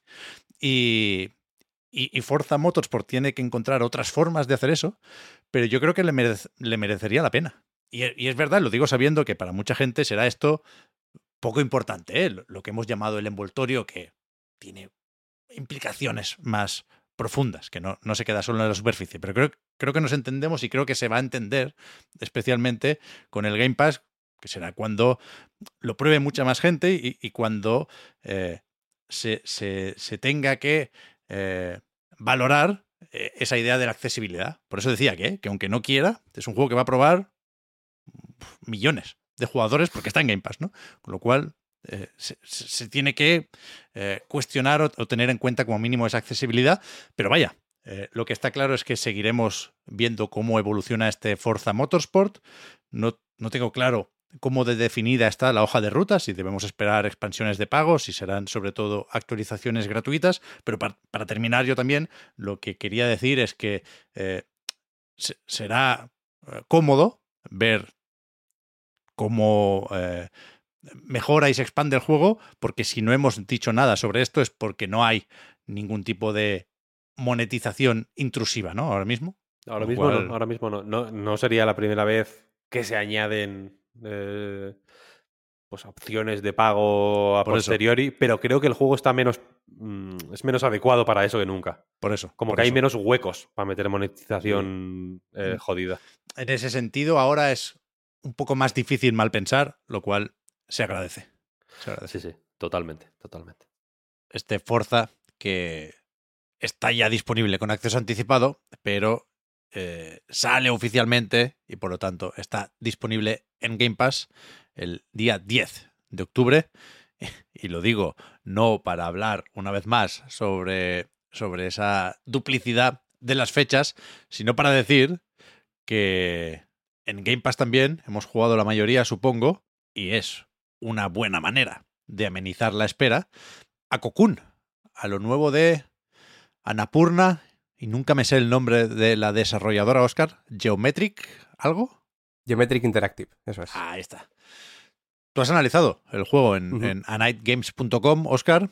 Yo me lo he pasado también, pero si quieres empieza tú, porque voy a decir que me gustó mucho el juego de palabras, ¿eh? Para el análisis, Muchas ese Insection, para describir cómo te metes en, en mundos dentro de mundos, que por cierto, eh, he dicho lo del Game Pass porque, una vez más, ¿eh? entiendo que es una forma muy cómoda de jugar a Cocoon, pero está también eh, en Steam, en PlayStation 4, en Play 5, en Xbox, por supuesto, tanto One como Serie X, Serie S, y en Switch.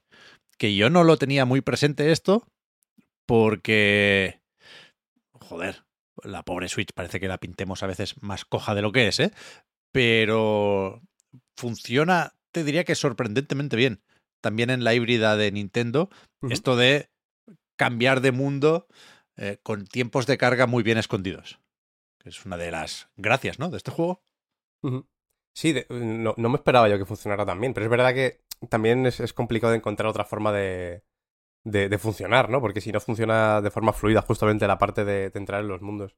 y salir de ellos, que encima es bastante, bastante espectacular de ver, bastante loco, la verdad. De la primera vez que, que, lo hice dije, uff, esto ya, ya pinta bien, ya tiene, ya tiene cositas, ¿no? Ya tiene cositas un poco más especiales que, que suelen ¿no? definir más a juegos grandes, de acordarte de ellos, ¿no? Eh, sí, Pero bueno, eh, es verdad que en, yo lo jugué en Xbox, ahí evidentemente no, no hay fallo, ¿no? Malo, malo sería que no hubiera problemas ahí. Ya ves.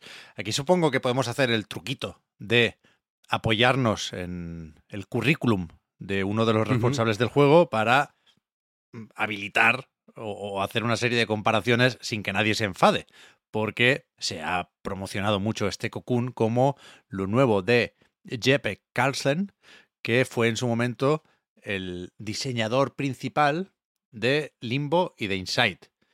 Y yo creo que, insisto, ¿eh?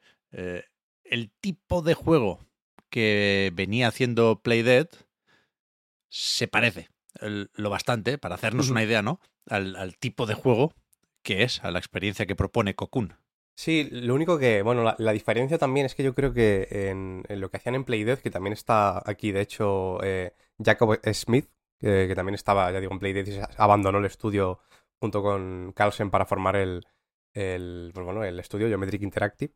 Uh -huh. eh, yo creo también que lo que tenía de, de Limbo Inside es verdad que, que, estaba un poco menos centrado en los puzzles, no porque jugablemente no fuera eso, que al final, pues por supuesto, no, no dejaba de ser eso, pero también pues tenía unas obligaciones eh, narrativas, ¿no? Por, por un poco lo, lo, que quería contar, que aquí también lo hay, de alguna manera, que supongo que, que, que, algunas interpretaciones, algunos vídeos de teorías habrá por ahí ya. Yo confieso sí. que me he quedado un poco como estaba al acabar el juego. Sí. No es que las pistas después del, del bichito que manejas, ¿no? Que, que, empieza simplemente saliendo de un capullo, ¿no? Precisamente de ahí viene el nombre del juego, quiero entender. Exacto. Y está claro que tiene una misión, eh, este bicho, ¿no? Que, que, manejamos, no tiene ni nombre ni nada, está claro que tiene una misión, pero tampoco está muy claro eh, de qué va. Sí que parece claro que va sobre, sobre la creación, ¿no? Es muy existencialista en, en sí mismo. Creo que el mm. tema de los mundos se lo hace venir muy bien para eso y para dar ese, ese mensaje, ¿no? Va sobre, sobre el orden y el desorden de alguna manera. Mm. Eh, yo creo que, que, en ese sentido lo hace muy bien, por, por precisamente lo que te transmite jugándolo, pero ya digo que, que no puedes... Eh, creo que, que, es difícil imaginarte una, una línea de tiempo, ¿no? Con, con, las cosas que ocurren en el juego. Sí, yo, cuidado, al hablar de Inside, vamos a dejar a Limbo uh -huh.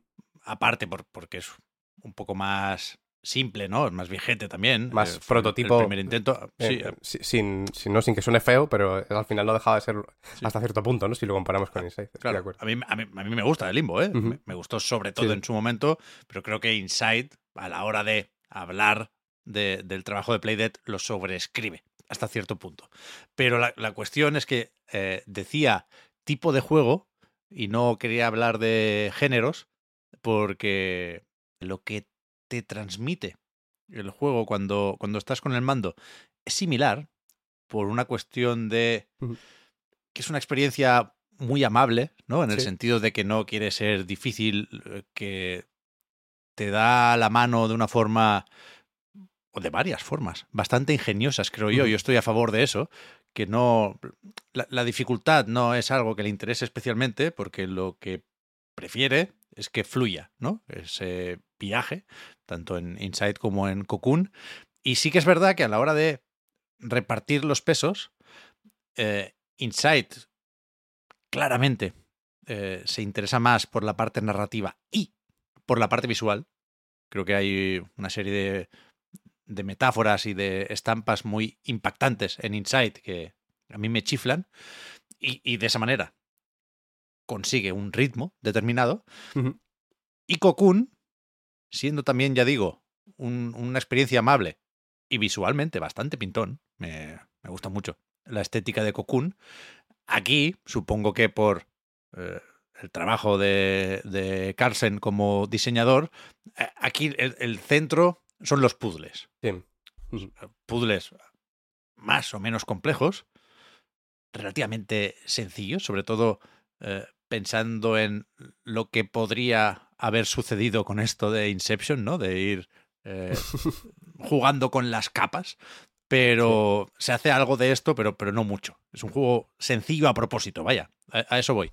Mm. Pero, pero eso, la parte narrativa eh, es menos importante, los puzzles lo son más, y por lo tanto el ritmo, sin, creo yo, querer el juego, una vez más, que te encalles en exceso, si, si son más evidentes los peajes, ¿no? Si es menos, poco menos fluido. A mí me lo pareció. O sea, yo no, no me encallé con los puzzles, pero tampoco me los hice todos en un segundo, ¿no? Nada más llegar no sabía necesariamente dónde había que meter todas las bolitas. Sí, pero al mismo tiempo yo creo que, que el juego, estoy de acuerdo en que al final el, el diseño y los puzzles son lo que, la experiencia central. Vi una entrevista, de hecho, de- del, del diseñador, que me parece muy interesante y muy, muy certera, en la que en parte se tiraba bastantes flores a sí mismo. Eh, porque hablaba de que, de que, bueno, cree que ha aprendido mucho y que entiende muy bien eh, la forma en la que las personas se acercan a los puzzles y a los juegos en general y, y que abordan las situaciones y no tienen en cuenta todos los elementos que tienen delante y dicen, vale, esto entonces tengo que hacerlo de esta manera.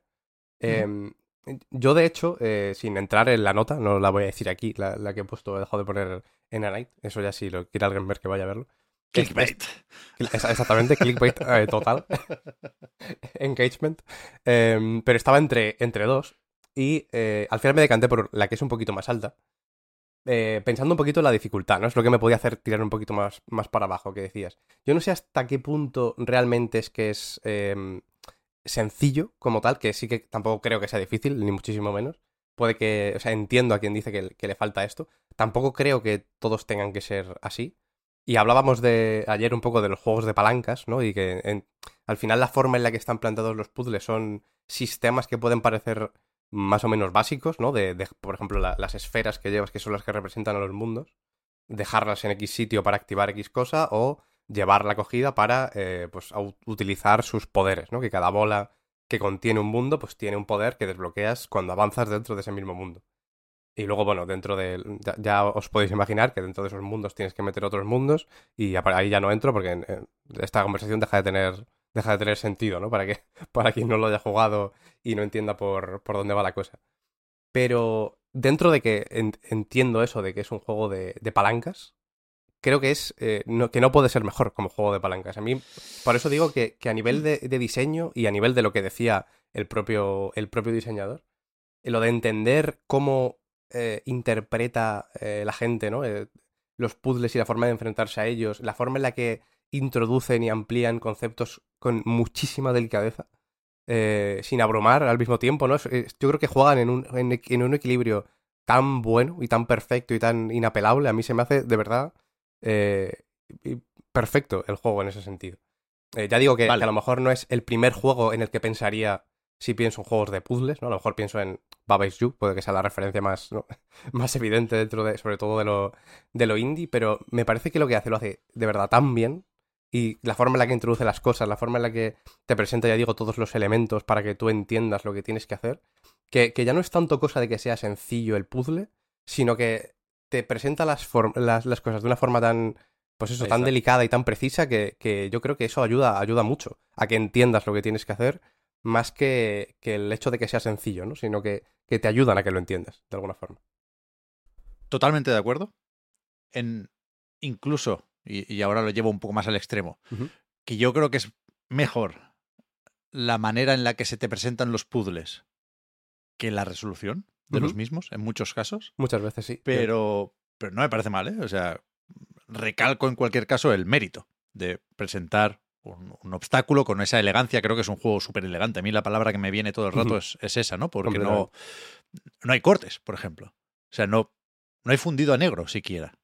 Cuando mueres, y le pongo unas comillas ahí porque no mueres del todo, pero sí puedes perder cuando te enfrentas a un jefe final, por ejemplo. eh, no, no hay cortes tampoco. Hay una animación. Eh, con la que el bichito sale expulsado de la esfera y tienes que volver a entrar. Pero no es un corte, es, es todo seguido y súper elegante, ya digo. Y, y en ese sentido, yo no, no le pido un reto mayúsculo a este juego. No, no, no creo que le pegue ser The Witness, por ejemplo, ¿no? Y, y el, el- el nivel de dificultad o profundidad simplemente de los puzzles creo que es el correcto. Lo fácil era pasarse de frenada y liarse con las esferas una vez más To- y meter completamente. 37 niveles y busca tú dónde está el interruptor, ¿eh? Sí, sí, parte del mérito está en eso, yo creo. También. Totalmente, totalmente. Pero eh, mi, mi pequeña decepción con el juego, yo estoy bastante tope ¿eh? con Cocoon, no, no, no, no me llaméis hater, por favor, porque esta vez sí que no. Pero me, me noto un poco menos entusiasmado que la mayoría, porque creo en definitiva que, que eso, que es, que es un juego de palancas. Lo de las palancas, yo lo tengo muy presente porque en su momento a Xavi le daban muchísima rabia. O sea, él, él estaba convencido de que había demasiadas palancas en los Te lo pego un poco, ¿no? Palancas de, de- la típica de accionar un mecanismo y se abre una, una puerta, ¿no? Y, y es verdad que, que- que hay muchas palancas por ahí. Es verdad también que algunos de mis juegos favoritos de todos los tiempos podrían llegarse a considerar juegos de palancas. Ico, Ico, de las te iba a decir Guardian. justo. son, lo, lo acepto, juegos de palancas, ¿eh? también son muchísimo más. Pero, pero con Cocoon me parece tan potente la imagen de llevar el nivel a cuestas que me jode un poco que aunque hace también otras cosas, la mayoría de los puzzles sean palancas interruptores para abrir puertas. Ya digo, ¿eh? Bien integrados, disimulados incluso cuando toca, pero pero no, no, no te sabría señalar un puzzle memorable de Cocoon. Buenos o muy buenos, todos o casi todos. Que te pueda describir dentro de un año o dos. No sé si alguno, ¿eh? Yo, a mí, yo pienso mucho en, en ejemplos tipo el, el que está precisamente en el análisis, que puse un, un, un vídeo, un GIF, Sí, ¿no? De, está muy guay. Ese está muy guay, por, encima es una cosa completamente simple. No sé si po- podemos encontrar las palabras para, para explicarlo aquí, pero bueno, básicamente tienes que pasar con un bichito que te va acompañando. Es bastante cíclico el juego hasta cierto punto, ¿no? Por Sí. el tema de la forma en la que eh, te enfrentas a cada, a cada mundo, siempre tiene como una fase de, ¿no? Es esto de que tienes que to- tocar en orden eh, que cinco, creo que son cinco, ¿no? Cinco o seis eh, pues, interruptores, precisamente, ¿no? Más o menos. Que es pasar por encima. símbolos que, que- que se activan en un orden determinado y que Eso. hay pistas en el entorno. Te tienes que Eso fijar es. un poco ahí en, en las paredes en el fondo. Sí, eso eh, de hecho me parecen los peores, probablemente, estos, por, porque bueno, no tienen más que irte a lo mejor un poquito más para arriba. Alguno tiene un girito bastante guay, de hecho el último de todos, no sé si recuerdas eh, por dónde voy, pero, pero ese sí que tiene un giro, un giro guay que, que también me parece consecuente con lo que hace el juego, y si no lo tuviera al final ese giro, me parecería de hecho decepcionante. Y luego tiene una fase en la que eh, llevas como una especie de torreta, eh, básicamente, que te va siguiendo y sirve para eh, pues destruir unos muros que se generan dentro de, del juego y poder ir avanzando por ahí. Y después de, de- eso, desaparece cuando se mete dentro de otros objetos grandes que te puedes encontrar y te abre un camino. Eso es la, realmente el, el avance, ¿no? Hmm. Pues lo malo que tienen estos bichitos es que aunque hay... eh, o sea, hay- no pueden pasar por los mismos sitios que tu personaje, ¿no? Tu personaje puede pasar por la mayoría, pero hay una especie de enemigo que lo... que, bueno, que, que si se cruza con él, ¿no? Es una especie de... de... no sé cómo describirlo, como una especie de pelota que se abre a la mitad. Sí. Yo siempre, para mí, pensaba que, es- que se lo comía. Se- básicamente, comía al, al bichito este que te acompaña. sí. Si, pasa por el, medio por en medio de, de las dos mitades de esa bola, eh, Ah. que, que está unida por, ¿no? por, una, por una línea, para que veas bien por dónde no tiene que pasar la, el, el bichito, eh, pues lo pierdes y tienes que volver para atrás y a, su- a sus checkpoints, ¿no? que tiene sus Pero- propios checkpoints. Perdona, Oscar, que hemos llamado, estamos llamando bichito a todo porque es un poco así, ¿eh? Pero verdad, ¿eh? Si decíamos que el protagonista es el bichito, este es. Tú, tú lo has llamado torreta y yo Torreta, no sabía de sí. qué estabas hablando porque me ha parecido una, una cosa muy violenta. Sí, es Pero verdad. es, es como un artilugio volador, como una Como un dron. que. Sí, como un dron, exacto, que, que dron, flota sí. encima de tu hombro. Sí, Torreta era por, porque, bueno, por lo que tiene de disparos Sí, sí, para abrir estas, estas zonas, es verdad que suena más... Es bastante pacífico el juego en general. Hasta en las peleas es bastante pacífico, al menos por parte de, de los jefes. El caso es que tienes que, que aprovechar ahí bien una... Uf, que este, es- este es complejo de describir realmente, ¿no? Eh. No puedes pasar porque está es, esa, mm, esa zona que te impide avanzar por, con, con el, con el dron se va, va avanzando hacia ti. Entonces, eh, lo que tienes que hacer es, en mitad de eso, aprovechar que puedes salir del mundo y cuando pase volver a entrar dentro del mundo y seguir avanzando. Eso. Básicamente, ¿no? O sea, tú, tú entras en las esferas, que son los distintos niveles o los mundos, como decías, colocándolas en, en- en una especie de pedestal que hay en otro mundo que está fuera de estos, ¿no? Con lo cual, como mínimo, es verdad que opera siempre a dos niveles el juego. Entonces tú puedes hacer cosas en uno o en otro, puedes entrar o salirte para, para en este caso, pues esquivar ese sensor o ese dispositivo que, que se come la mosca, sí. Eso es la mosca. Buen nombre también para, para el bicho. Eh, pues es verdad que, que en sí mismo no parece tan complejo. A mí me costó un pelín más de lo que pensaba llegar a esa solución a pesar de que es más o menos básico y que de hecho está en un, en un tráiler del juego, en un, ¿Ah, sí? en, en un diario de desarrollo, de, de ahí cogí el vídeo, de hecho. Em, pero, pero me parece muy guay la forma en la que esta pequeña tontería te... eh, realmente está por todas partes este tipo de cosas, ¿no? Y, y- Mm. y los puzzles, eh, aunque realmente nunca llegan a ser muy complejos, no se repiten nunca. Eso también me parece una cosa genial. No hay una forma exactamente igual de, de resolver las cosas. Yo recuerdo una situación específica en la que no sabía cómo tenía que pasar por, por un hueco pequeño, ¿no? Y al final, entre mundos, entrando, saliendo, ¿no? Sin entrar en detalles, acabé pasando. Y el siguiente, ¿no? A la siguiente zona a la que llegué, me parecía más o menos igual. Dije, ah, bueno, pues qué bien, ya, ya sé hacer esto, ¿no? En realidad, qué decepción porque es lo mismo, pero qué bien porque ya sé hacerlo. Y no lo era. Siempre eh, puede parecer que sí. Hay varios momentos en los que dices, bueno, este puzzle ya, ya me lo sé, ya lo he hecho. Y creo que juega muy bien con eso también. Sí. Eh, también hay alguna que otra trampita en ese sentido, ¿no? Que te hace pensar que se resuelven de una manera y en realidad se, se resuelven de otra, pero al mismo tiempo también te pone fácil el darte cuenta y el decir, me has engañado, ¿no? Él, él quiere Sí. que, que lo pienses, él quiere que digas, Claro. capullo, me has engañado. Y efectivamente Pero lo, lo consigue. ante, ante la duda, siempre, y, y- y no lo digo como briconsejo, porque entiendo que nadie tendrá muchos problemas para terminar Cocoon, ¿eh? Ha- hablo como reflexión. Ante la duda, el principal objetivo del juego siempre es no agobiarte. Y, y- y es verdad que a veces llegas a una sala y te montas tú una película del copón, de hay que activar esto y después lo otro, y pim, pam, pum. Y no, no. A la que lo analizas un poquitín, hay una única forma de hacerlo y es la más sencilla. La más simple. Y, Mm. y- y el juego, eh, para dejar claro que esa es su voluntad, te lo pone fácil, por ejemplo, bloqueando caminos para que no vuelvas atrás, para que no te pienses que tienes que hacer backtracking durante cinco minutos en busca del interruptor. No, no, no. Te, te- te ayuda de formas más o menos eh, sorprendentes, porque no es algo que veamos habitualmente en juegos, ¿no? O sea, ha- hace trampas en ese sentido. Sí, ¿eh? sí. Hay un interruptor que no tiene por qué pagarse y ahora está pagado, porque ahora no se usa. Y, y entonces, olvídate de este interruptor, piensa en los demás. Y, y la mosca que decíamos hace un momento tiene como, un, como una linterna, como una luz, que tampoco hace falta entrar en detalles, pero te da pistas también. Y, y supongo que ahí estará el debate con Cocoon. Yo estoy a favor de estas pistas y de estas trampitas.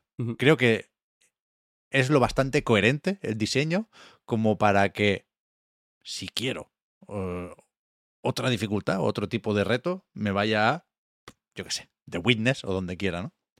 Creo que, que Cocoon tiene que ser así. Sí, sí, eh, completamente. Al final, por eso decía un poco el tema de la, de la dificultad y que entiendo que a lo mejor haya personas que se acerquen al juego y digan, me falta ese puntito, pero bueno, es- pues, juega a un juego que lo tenga, quiero decir. No va de eso, hay, hay veces que simplemente toca entender que los juegos son lo que son, ya más allá de, de co- cosas que te gusten más o menos a nivel eh, personal, pero no le puedes echar en cara a este juego que está mal hecho. No le puedes decir a este juego que es fácil de una forma artificial o tonta o que, o que haga cosas mal. Yo creo que es, eh, de verdad, por eso, por eso decía esta palabra en concreto, me parece inapelable el diseño de, de Cocoon y, Sí, sí. y yo creo que, que, que, joder, es una, es una forma de- realmente de reinterpretar los puzzles. Por eso, eso que decías que me parece, me ha, me ha parecido interesante que lo digas con esas palabras, ¿no? Lo de que hace trampas. Em, porque es verdad que pasa constantemente esto, ¿no? Cosas que, que dices, vale, bueno, pero esto luego queda aquí y a lo mejor lo, lo podría llegar a utilizar. Te descarta totalmente la posibilidad Sí. para que simplemente eh, entiendas que no te tienes que liar, básicamente, ¿no? Que no te tienes que comer la cabeza más de la cuenta y que es lo que es. Pero realmente, siendo lo que es, eh, por mucho que no sea difícil, que sea difícil no significa que no sea complejo, ¿no? Eh, Pero es una complejidad que está, ya digo, tan bien introducida que, que joder, que, que hace que, tampoco hace que te sientas muy, muy listo, ¿no? Como como esto que suele pasar con, Mm. con los juegos de puzzles. Hasta cierto punto hay momentos en los que un poquito más que, que en otros. Hey, it's Danny Pellegrino from Everything Iconic. Ready to upgrade your style game without blowing your budget? Check out Quince. They've got all the good stuff shirts and polos, activewear, and fine leather goods, all at 50 to 80% less than other high end brands. And the best part? They're all about safe, ethical, and responsible manufacturing. Get that luxury vibe without the luxury price tag. Hit up quince.com slash upgrade for free shipping and 365 day returns on your next order. That's quince.com slash upgrade. Pero sobre todo que, que cosas que podrían ser tan complejas y lo que decías también antes de, las esferas, ¿no? Y meterte dentro de, de los mundos y salir de ellos y meterte en uno que está dentro de otro y ese otro está dentro de otro, que puede parecer un jaleo increíble. Ya digo que, que esté presentado de la manera en la que está y que sea tan fácil acceder a ello y entenderlo, me parece genial. Sí, sí. También, yo creo que es valiente hoy en día, ¿eh? Lo de limitar así las opciones del jugador. Sí, sí. Sobre todo, ya digo, ¿eh? a la hora de eh, impedir que, que- que te muevas más de la cuenta por un escenario. O sea, te. Eso, te delimita mm, muy bien la. la- de- no sé si demasiado bien. La zona en la que transcurre o se resuelve el puzzle. Más allá de esto, ¿te gustaron a ti los jefes, Oscar? Lo He que leído menos. también a alguien a quien le sobran los jefes. Yo no diría Sí. tanto, ¿no? Yo no diría tanto, efectivamente. Yo no diría tanto porque, sobre todo porque el tema de, de los puzzles no desaparece. No es como que de repente sea una cosa completamente distinta eh, que no pega absolutamente nada. Entiendo que puede no pegar tanto y a mí es lo que menos me gusta. Y no digo que sobre, pero se podría haber intentado hacer de otra forma. No sé cuál, pero por suerte yo no soy eh, Carlsen, entonces eso, eso ya se lo dejamos a él, a él para el siguiente. Pero me gusta por la parte de que tiene mucho de puzzle eh, hasta cierto punto. Ya no por porque lo tengas que hacer constantemente. Es verdad que la parte de puzzle solo te dura los primeros dos minutos, que al final es entender por dónde va el tema y cómo le puedes hacer daño, ¿no? Y a partir de ahí ya sus siguientes fases son eh, habilidad, ¿no? Básicamente skills a nivel, pues eso, de saber manejarte con el mando, saber esquivar, eh, saber atacar como tal, ¿no? Porque es que tampoco hay mucho ataque eh, per se que puedas hacer, no hay combos, no hay nada, tienes un botón. A mí eso también me parece Sí. una cosa muy guay de Cocoon, que tienes Sí, el stick para moverte y la, la A o la X o el botón que utilices Mm. para, para interactuar con lo que tengas en la mano, para soltarlo, para activar cosas, para dejarlo, lo que sea. Y con eso también eh, te vale para, para pegarte con los jefes y me parece guay que, que encuentre la forma y, y la encuentra efectivamente de que funcione. Hay, de hecho, partes bastante chulas eh, dentro de los jefes y, y A mí me algunos, gustan, ¿eh? Algunos bastante guays. Es- o sea, especialmente, quiero decir que de algunos de los que acordarse, incluso te diría. Sí, Eh, ¿no? sí, sí. Cuando, cuando piensas en Cocoon, más allá de- del tema de los puzzles. Sí, sí, a mí Pero- me gustan los jefes, pero es verdad que hay una cosa rara, y de nuevo es una convención, y eh, no es obligatorio hacer caso a las convenciones, pero sí se me hace extraño que siendo un juego en el que eh, se progresa, en el sentido de que el bichito, al conseguir esferas, acaba eh, consiguiendo nuevas habilidades relacionadas con cada una de esas esferas de colores. Claro, aquí estar chetado Pero- no, es, no es pegar más, es poder abrir más caminos, básicamente. Pero los jefes, la manera de vencerlos, te diría que nunca tiene que ver con esas habilidades, sino con otras acciones que son específicas de ese jefe. Eso es. Y, y- y no reaparecen ni antes ni después. E insisto, no interactúan de ninguna forma con las habilidades propias que sí se arrastran eh, durante toda la aventura. Eso me parece raro, ¿eh? Ni bien ni mal, pero sí un poco raro. Sí, estoy, estoy de acuerdo. Es verdad que, que podría tener sentido darle un giro, ya que a todos se le da un giro de una forma o de otra, ¿no? Que, que también se le diera durante los jefes. Era ma- sobre todo porque es consecuente, ¿no? Es raro porque sería consecuente con el resto de cosas que hace y creo que es bastante consecuente en todos los demás sentidos, menos, menos con esto. Y, y tampoco lo es tanto, eh, también remitiendo a, a los propios jefes, por. Pues bueno, por esto de que. de que mm, el resto del tiempo el juego no te pide esa habilidad.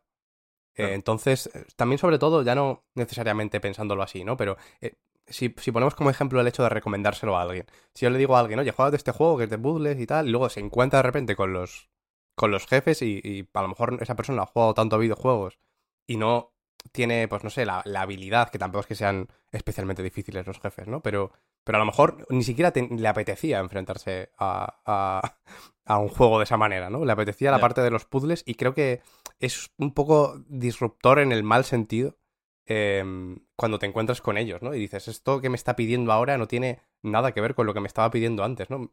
Hasta cierto punto te puede hasta, hasta sacar de, de lo que, ¿no? De lo que te parece que te quiere, que te quiere contar el juego. Ya, no sé si podrían llegar a meter con un parche un modo fácil o una opción para saltarse los jefes. Supongo que en cualquier caso dependería de cuánto se pide, pero no creo yo, Oscar, que ojalá, ¿eh? que acabe llegando este juego a un, a un público muy, muy amplio y que por tanto Sí, incluya a sí. mucha gente que no suele jugar a videojuegos. Sí, sí, completamente. Pero bueno, es verdad que el Game Pass ayuda bastante. Sin, sin duda, sin duda. Claro, al final es eso, se ríe un poco como ejemplo de, ¿no? Del hecho de recomendarlo y, y que te, pues bueno, que, que te cambie los planes un poco, ¿no? Sí, sí. Entonces, tú lo pones en la lista de los grandes indies de 2023. Sí, sí, sí.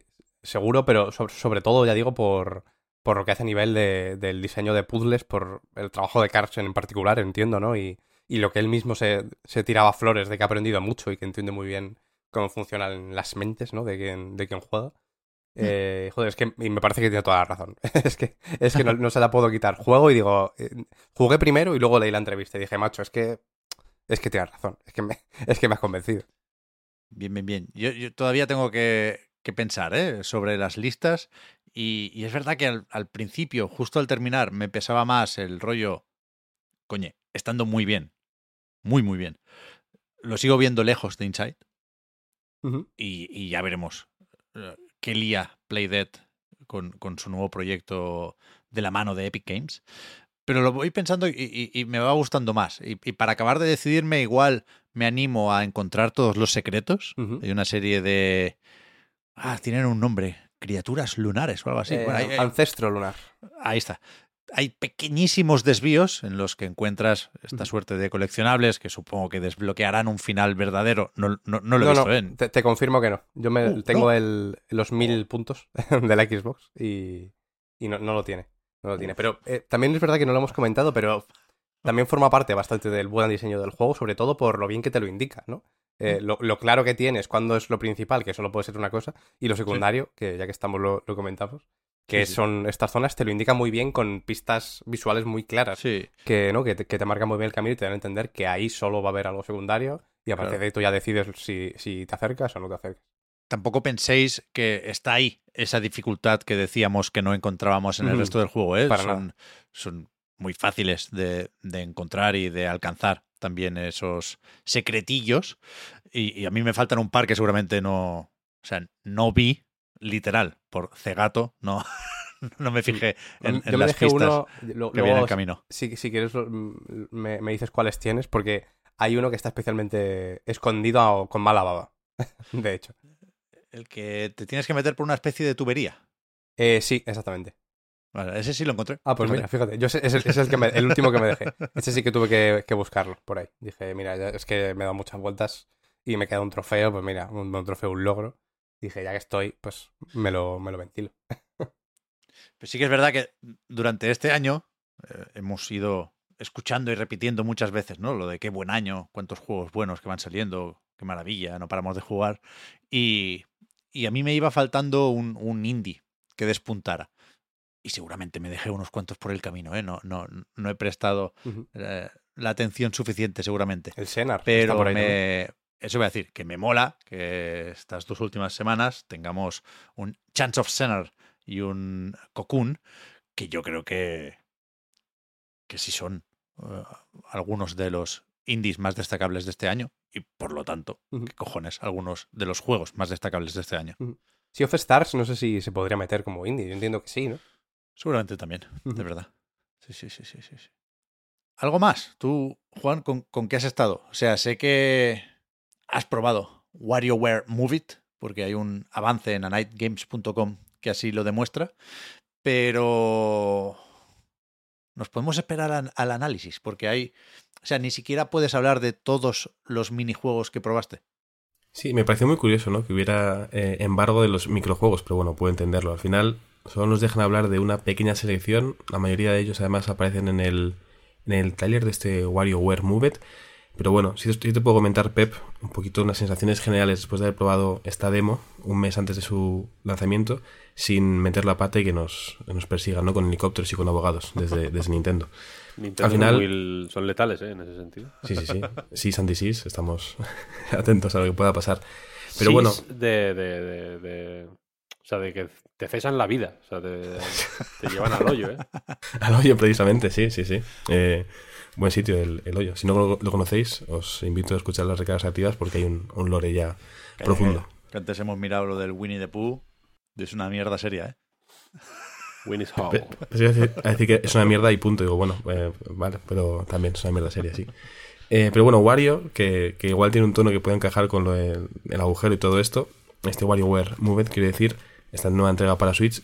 Eh, a mí lo que puedo probar lo que puedo controlar es que si os gustó, por ejemplo, el WarioWare más clásico para mí, que es el de Wii, porque no he jugado otro anterior, seguramente os guste este. Fue bastante divertido, pude jugar con otros compañeros periodistas en, las oficinas de Nintendo y la verdad que nos lo pasamos bastante bien. Em, la gracia de estos Wario siempre es el, hacer un poco el chorra, en este caso el moverse mucho, aquí sí que es todo con control de movimiento, no es como en el, el Samba de Amigo que lo comentamos en su día, ¿no? que tiene una versión de pues, control con botones de toda la vida y Pep eh, nos señalaste, pues esto será para quien tenga una, una Switch Lite, ¿no? En este caso no, es todo con, con control de movimiento, ya sea un jugador, si quieres jugar tú solo cada uno de los niveles del modo historia, si quieres jugar dos, puedes jugar tanto el modo historia como el modo fiesta, que es una especie de Mario Party, pero un poco más, eh, más intencionado en lo que te puede tocar en cada casilla. O hasta cuatro jugadores en local, si quieres jugar este modo fiesta, te, te- te lo permite, ¿no? Cada microjuego, más que minijuego, tiene ese nombre porque son pruebas rapidísimas donde por suerte cada cosa que podemos hacer tiene un sentido muy lógico, es muy intuitivo, no hay que pensar sino actuar y sobre todo tiene un toque muy socarrón y muy graciosete. Es bastante sencillo acabar riéndote, sobre todo si estás en buena compañía, porque bueno, las posturas son un poco extrañas, el, el girito final de cada prueba a veces te hace, te hace cierta gracia y tiene la complicación justa como para que sea un, un reto que lo puedes superar, pero que no sea tampoco pan comido. De los minijuegos que puedo mencionar, en- si no me falla la memoria, hay uno que tiene, por ejemplo, un evidente homenaje a, Super Mario, que es Super Mario Bros. 3, en el que tienes el tanuki, tienes que mantenerte en el aire con la cola. Por ejemplo, para hacer ese tienes que poner una postura bastante ridícula desde fuera. O sea, no, no estoy seguro, porque no me vi desde fuera, pero imagino que era muy ridícula desde fuera. La postura se llama eh, kikiriki. Es decir, eh, ponerte como un gallo, como una gallina. Por tanto, ponerte con una mano en la boca y con otra mano sobre tus. eh, sobre el final de la espalda, básicamente, ¿no? Y ponerte como una gallina para hacer lo que te toque hacer en el juego. Entonces, imagino que es eh, como hay que. Hablamos antes de commit, ¿no? Cuando hablamos de la Indie Spain Jam, hay que comprometerse bastante con el juego. Si, si lo das todo, no tienes ningún tipo de vergüenza y demás, es más divertido y sobre todo se te dará mejor cada nivel porque para hacer cada minijuego hay que partir de una postura y hay que hacerlo bien. Entonces, bueno, si no os da ningún tipo de vergüenza, lo, disfrutaréis y será una cosa maravillosa.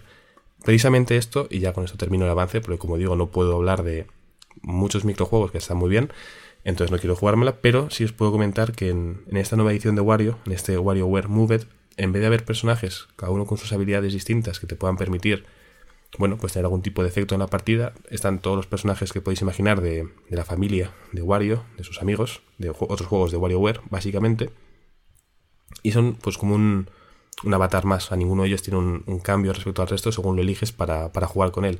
Pero sí que tienen asociados una serie de, de posturas que en el modo historia te, te van desbloqueando. Wario, por ejemplo, que es el primero que tienes que usar para jugar, te presenta la postura, la siguiente es la posición en la que tienes que jugar, la posición en la que tienes que estar físicamente y donde tienes que poner los Joy-Cons de la locomotora, es poner las manos delante sujetando los Joy-Cons hacia el frente. La siguiente en aparecer creo que era Mona y te presenta otras dos posturas. Una es la katana, que es poner una mano sobre otras, como si estuvieras eh, empuñando una katana, una espada, sin, sin ir más lejos. Y manos arriba, que es sencillamente subir los brazos hacia arriba. Diréis, pues bueno, qué evidente, pero eso te lo presentan de una forma muy grandilocuente y muy importante, con el, con el actor de voz de Rauru, además, que hace que sea como mucho más épico todo, ¿no? Porque te lo vende como, madre mía, esta postura es una cosa legendaria de esta isla, y está muy bien.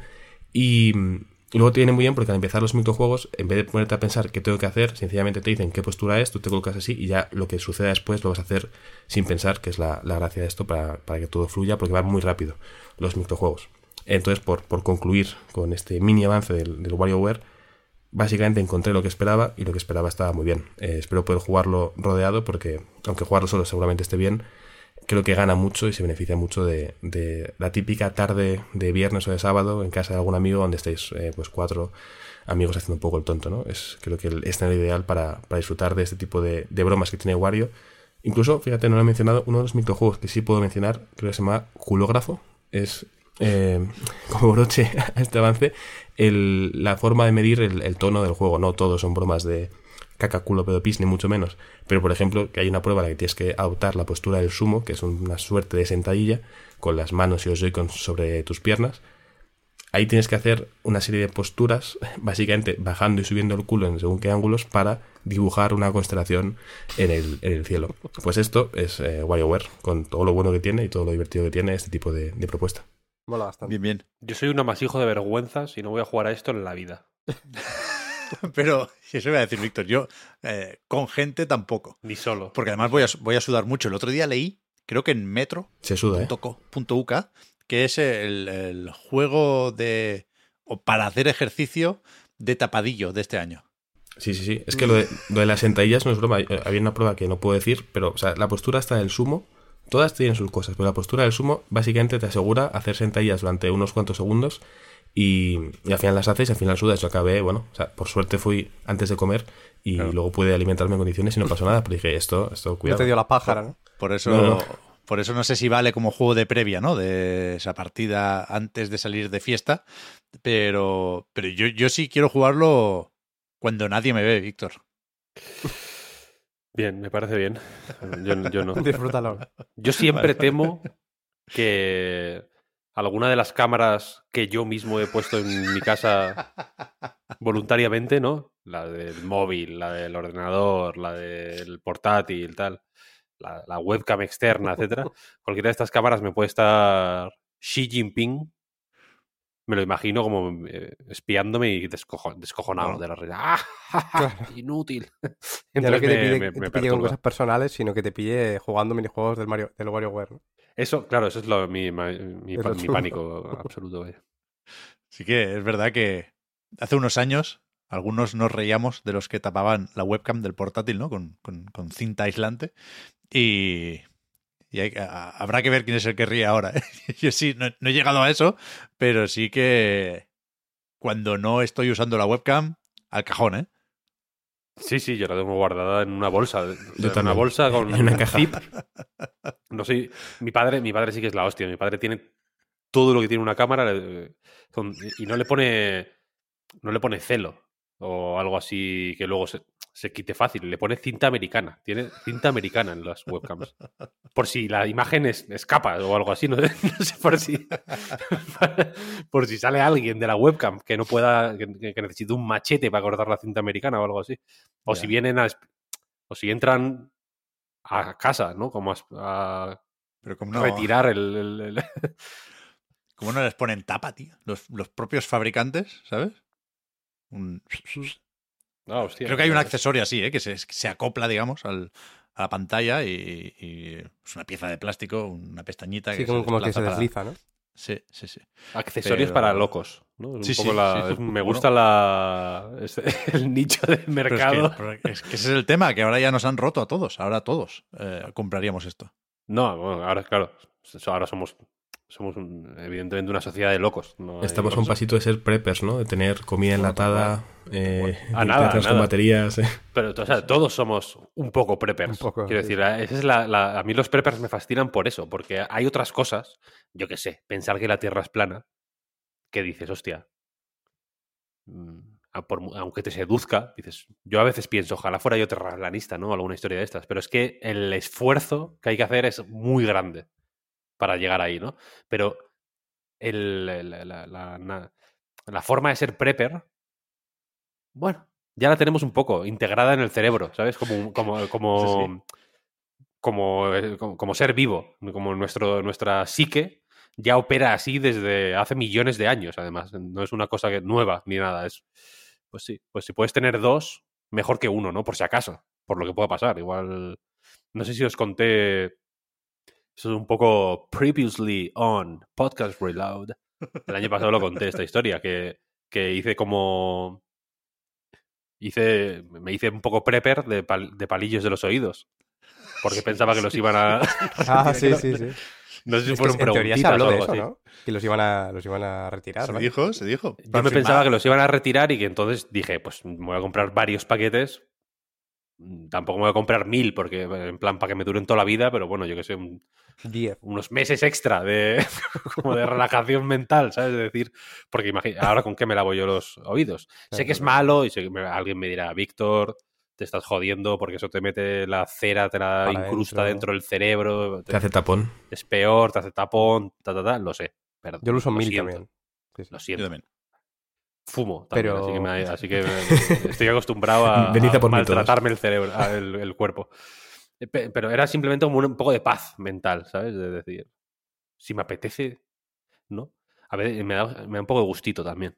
Hurgarme ahí en el, Claro, claro. Total, en total. el oído. Es Entonces, función. esa, esa, esa naturaleza prepper ya la tenemos en realidad.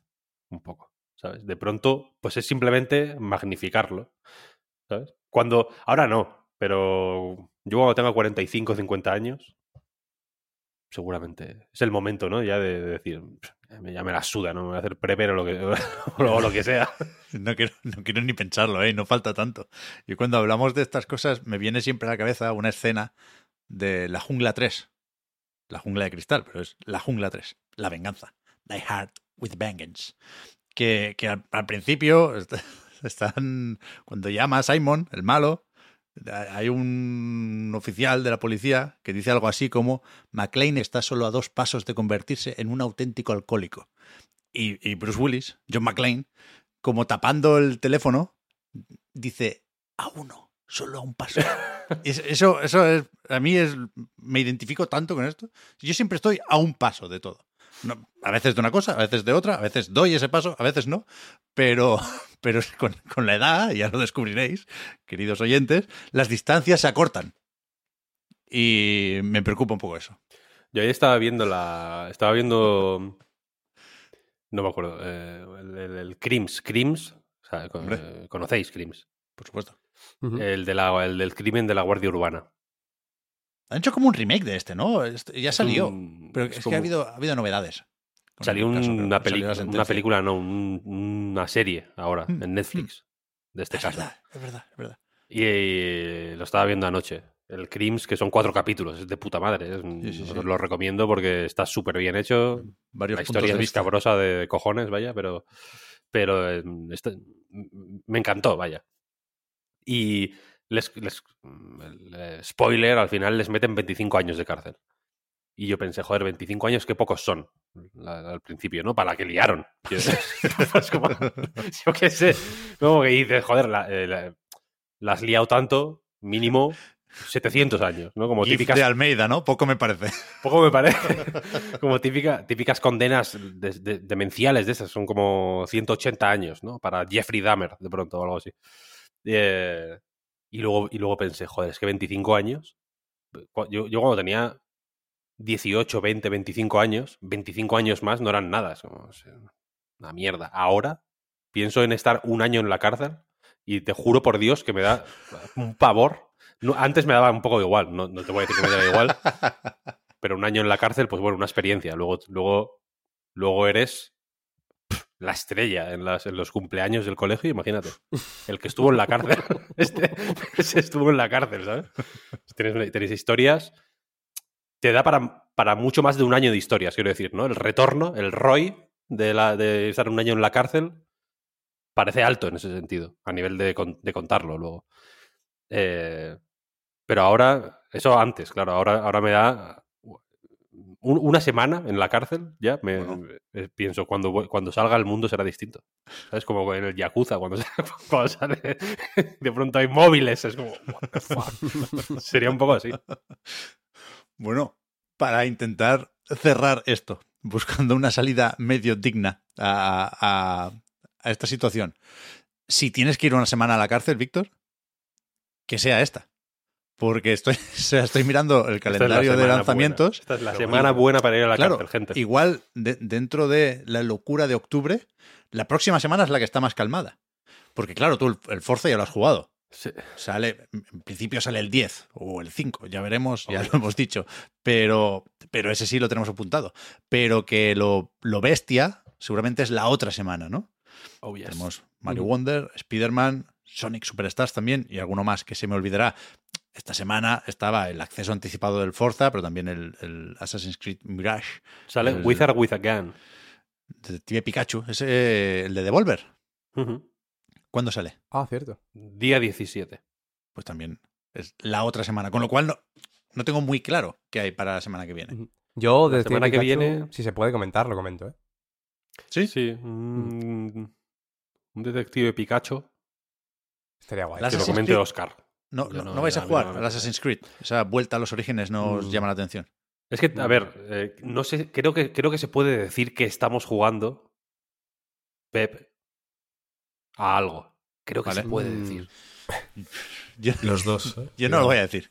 ¿No sea, lo vas a decir? También creo que se puede, pero sabiendo que con esto ya lo va a adivinar todo el mundo, ¿para qué jugárnosla? no? Vale, sí. Y así, no, un poco el misterio. Podemos decir, Oscar y yo, a lo que no estamos jugando y nos gustaría jugar y la gente ya que lo cubre.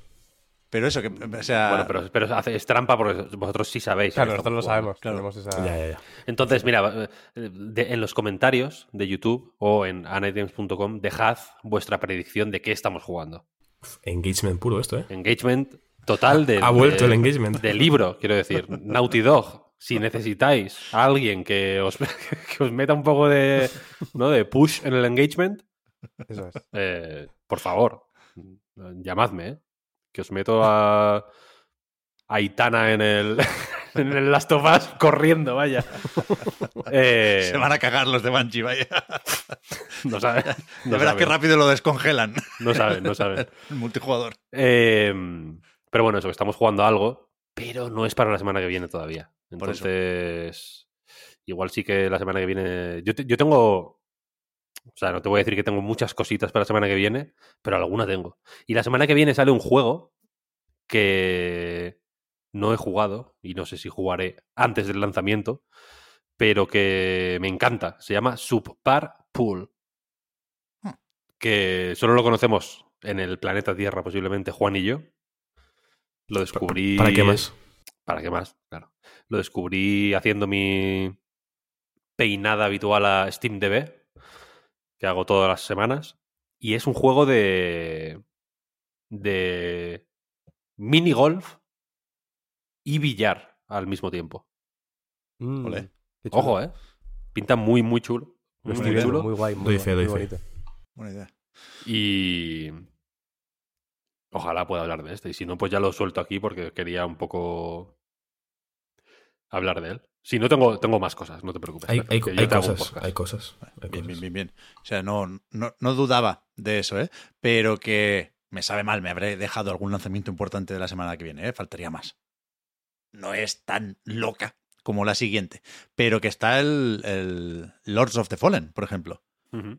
No sé cómo andáis los más souleros después de Lies of P y, y alguno más que, que ha caído este año. Lo voy a decir aquí, lo voy a decir aquí. Eh, Hay que decirlo en público, las cosas a la cara.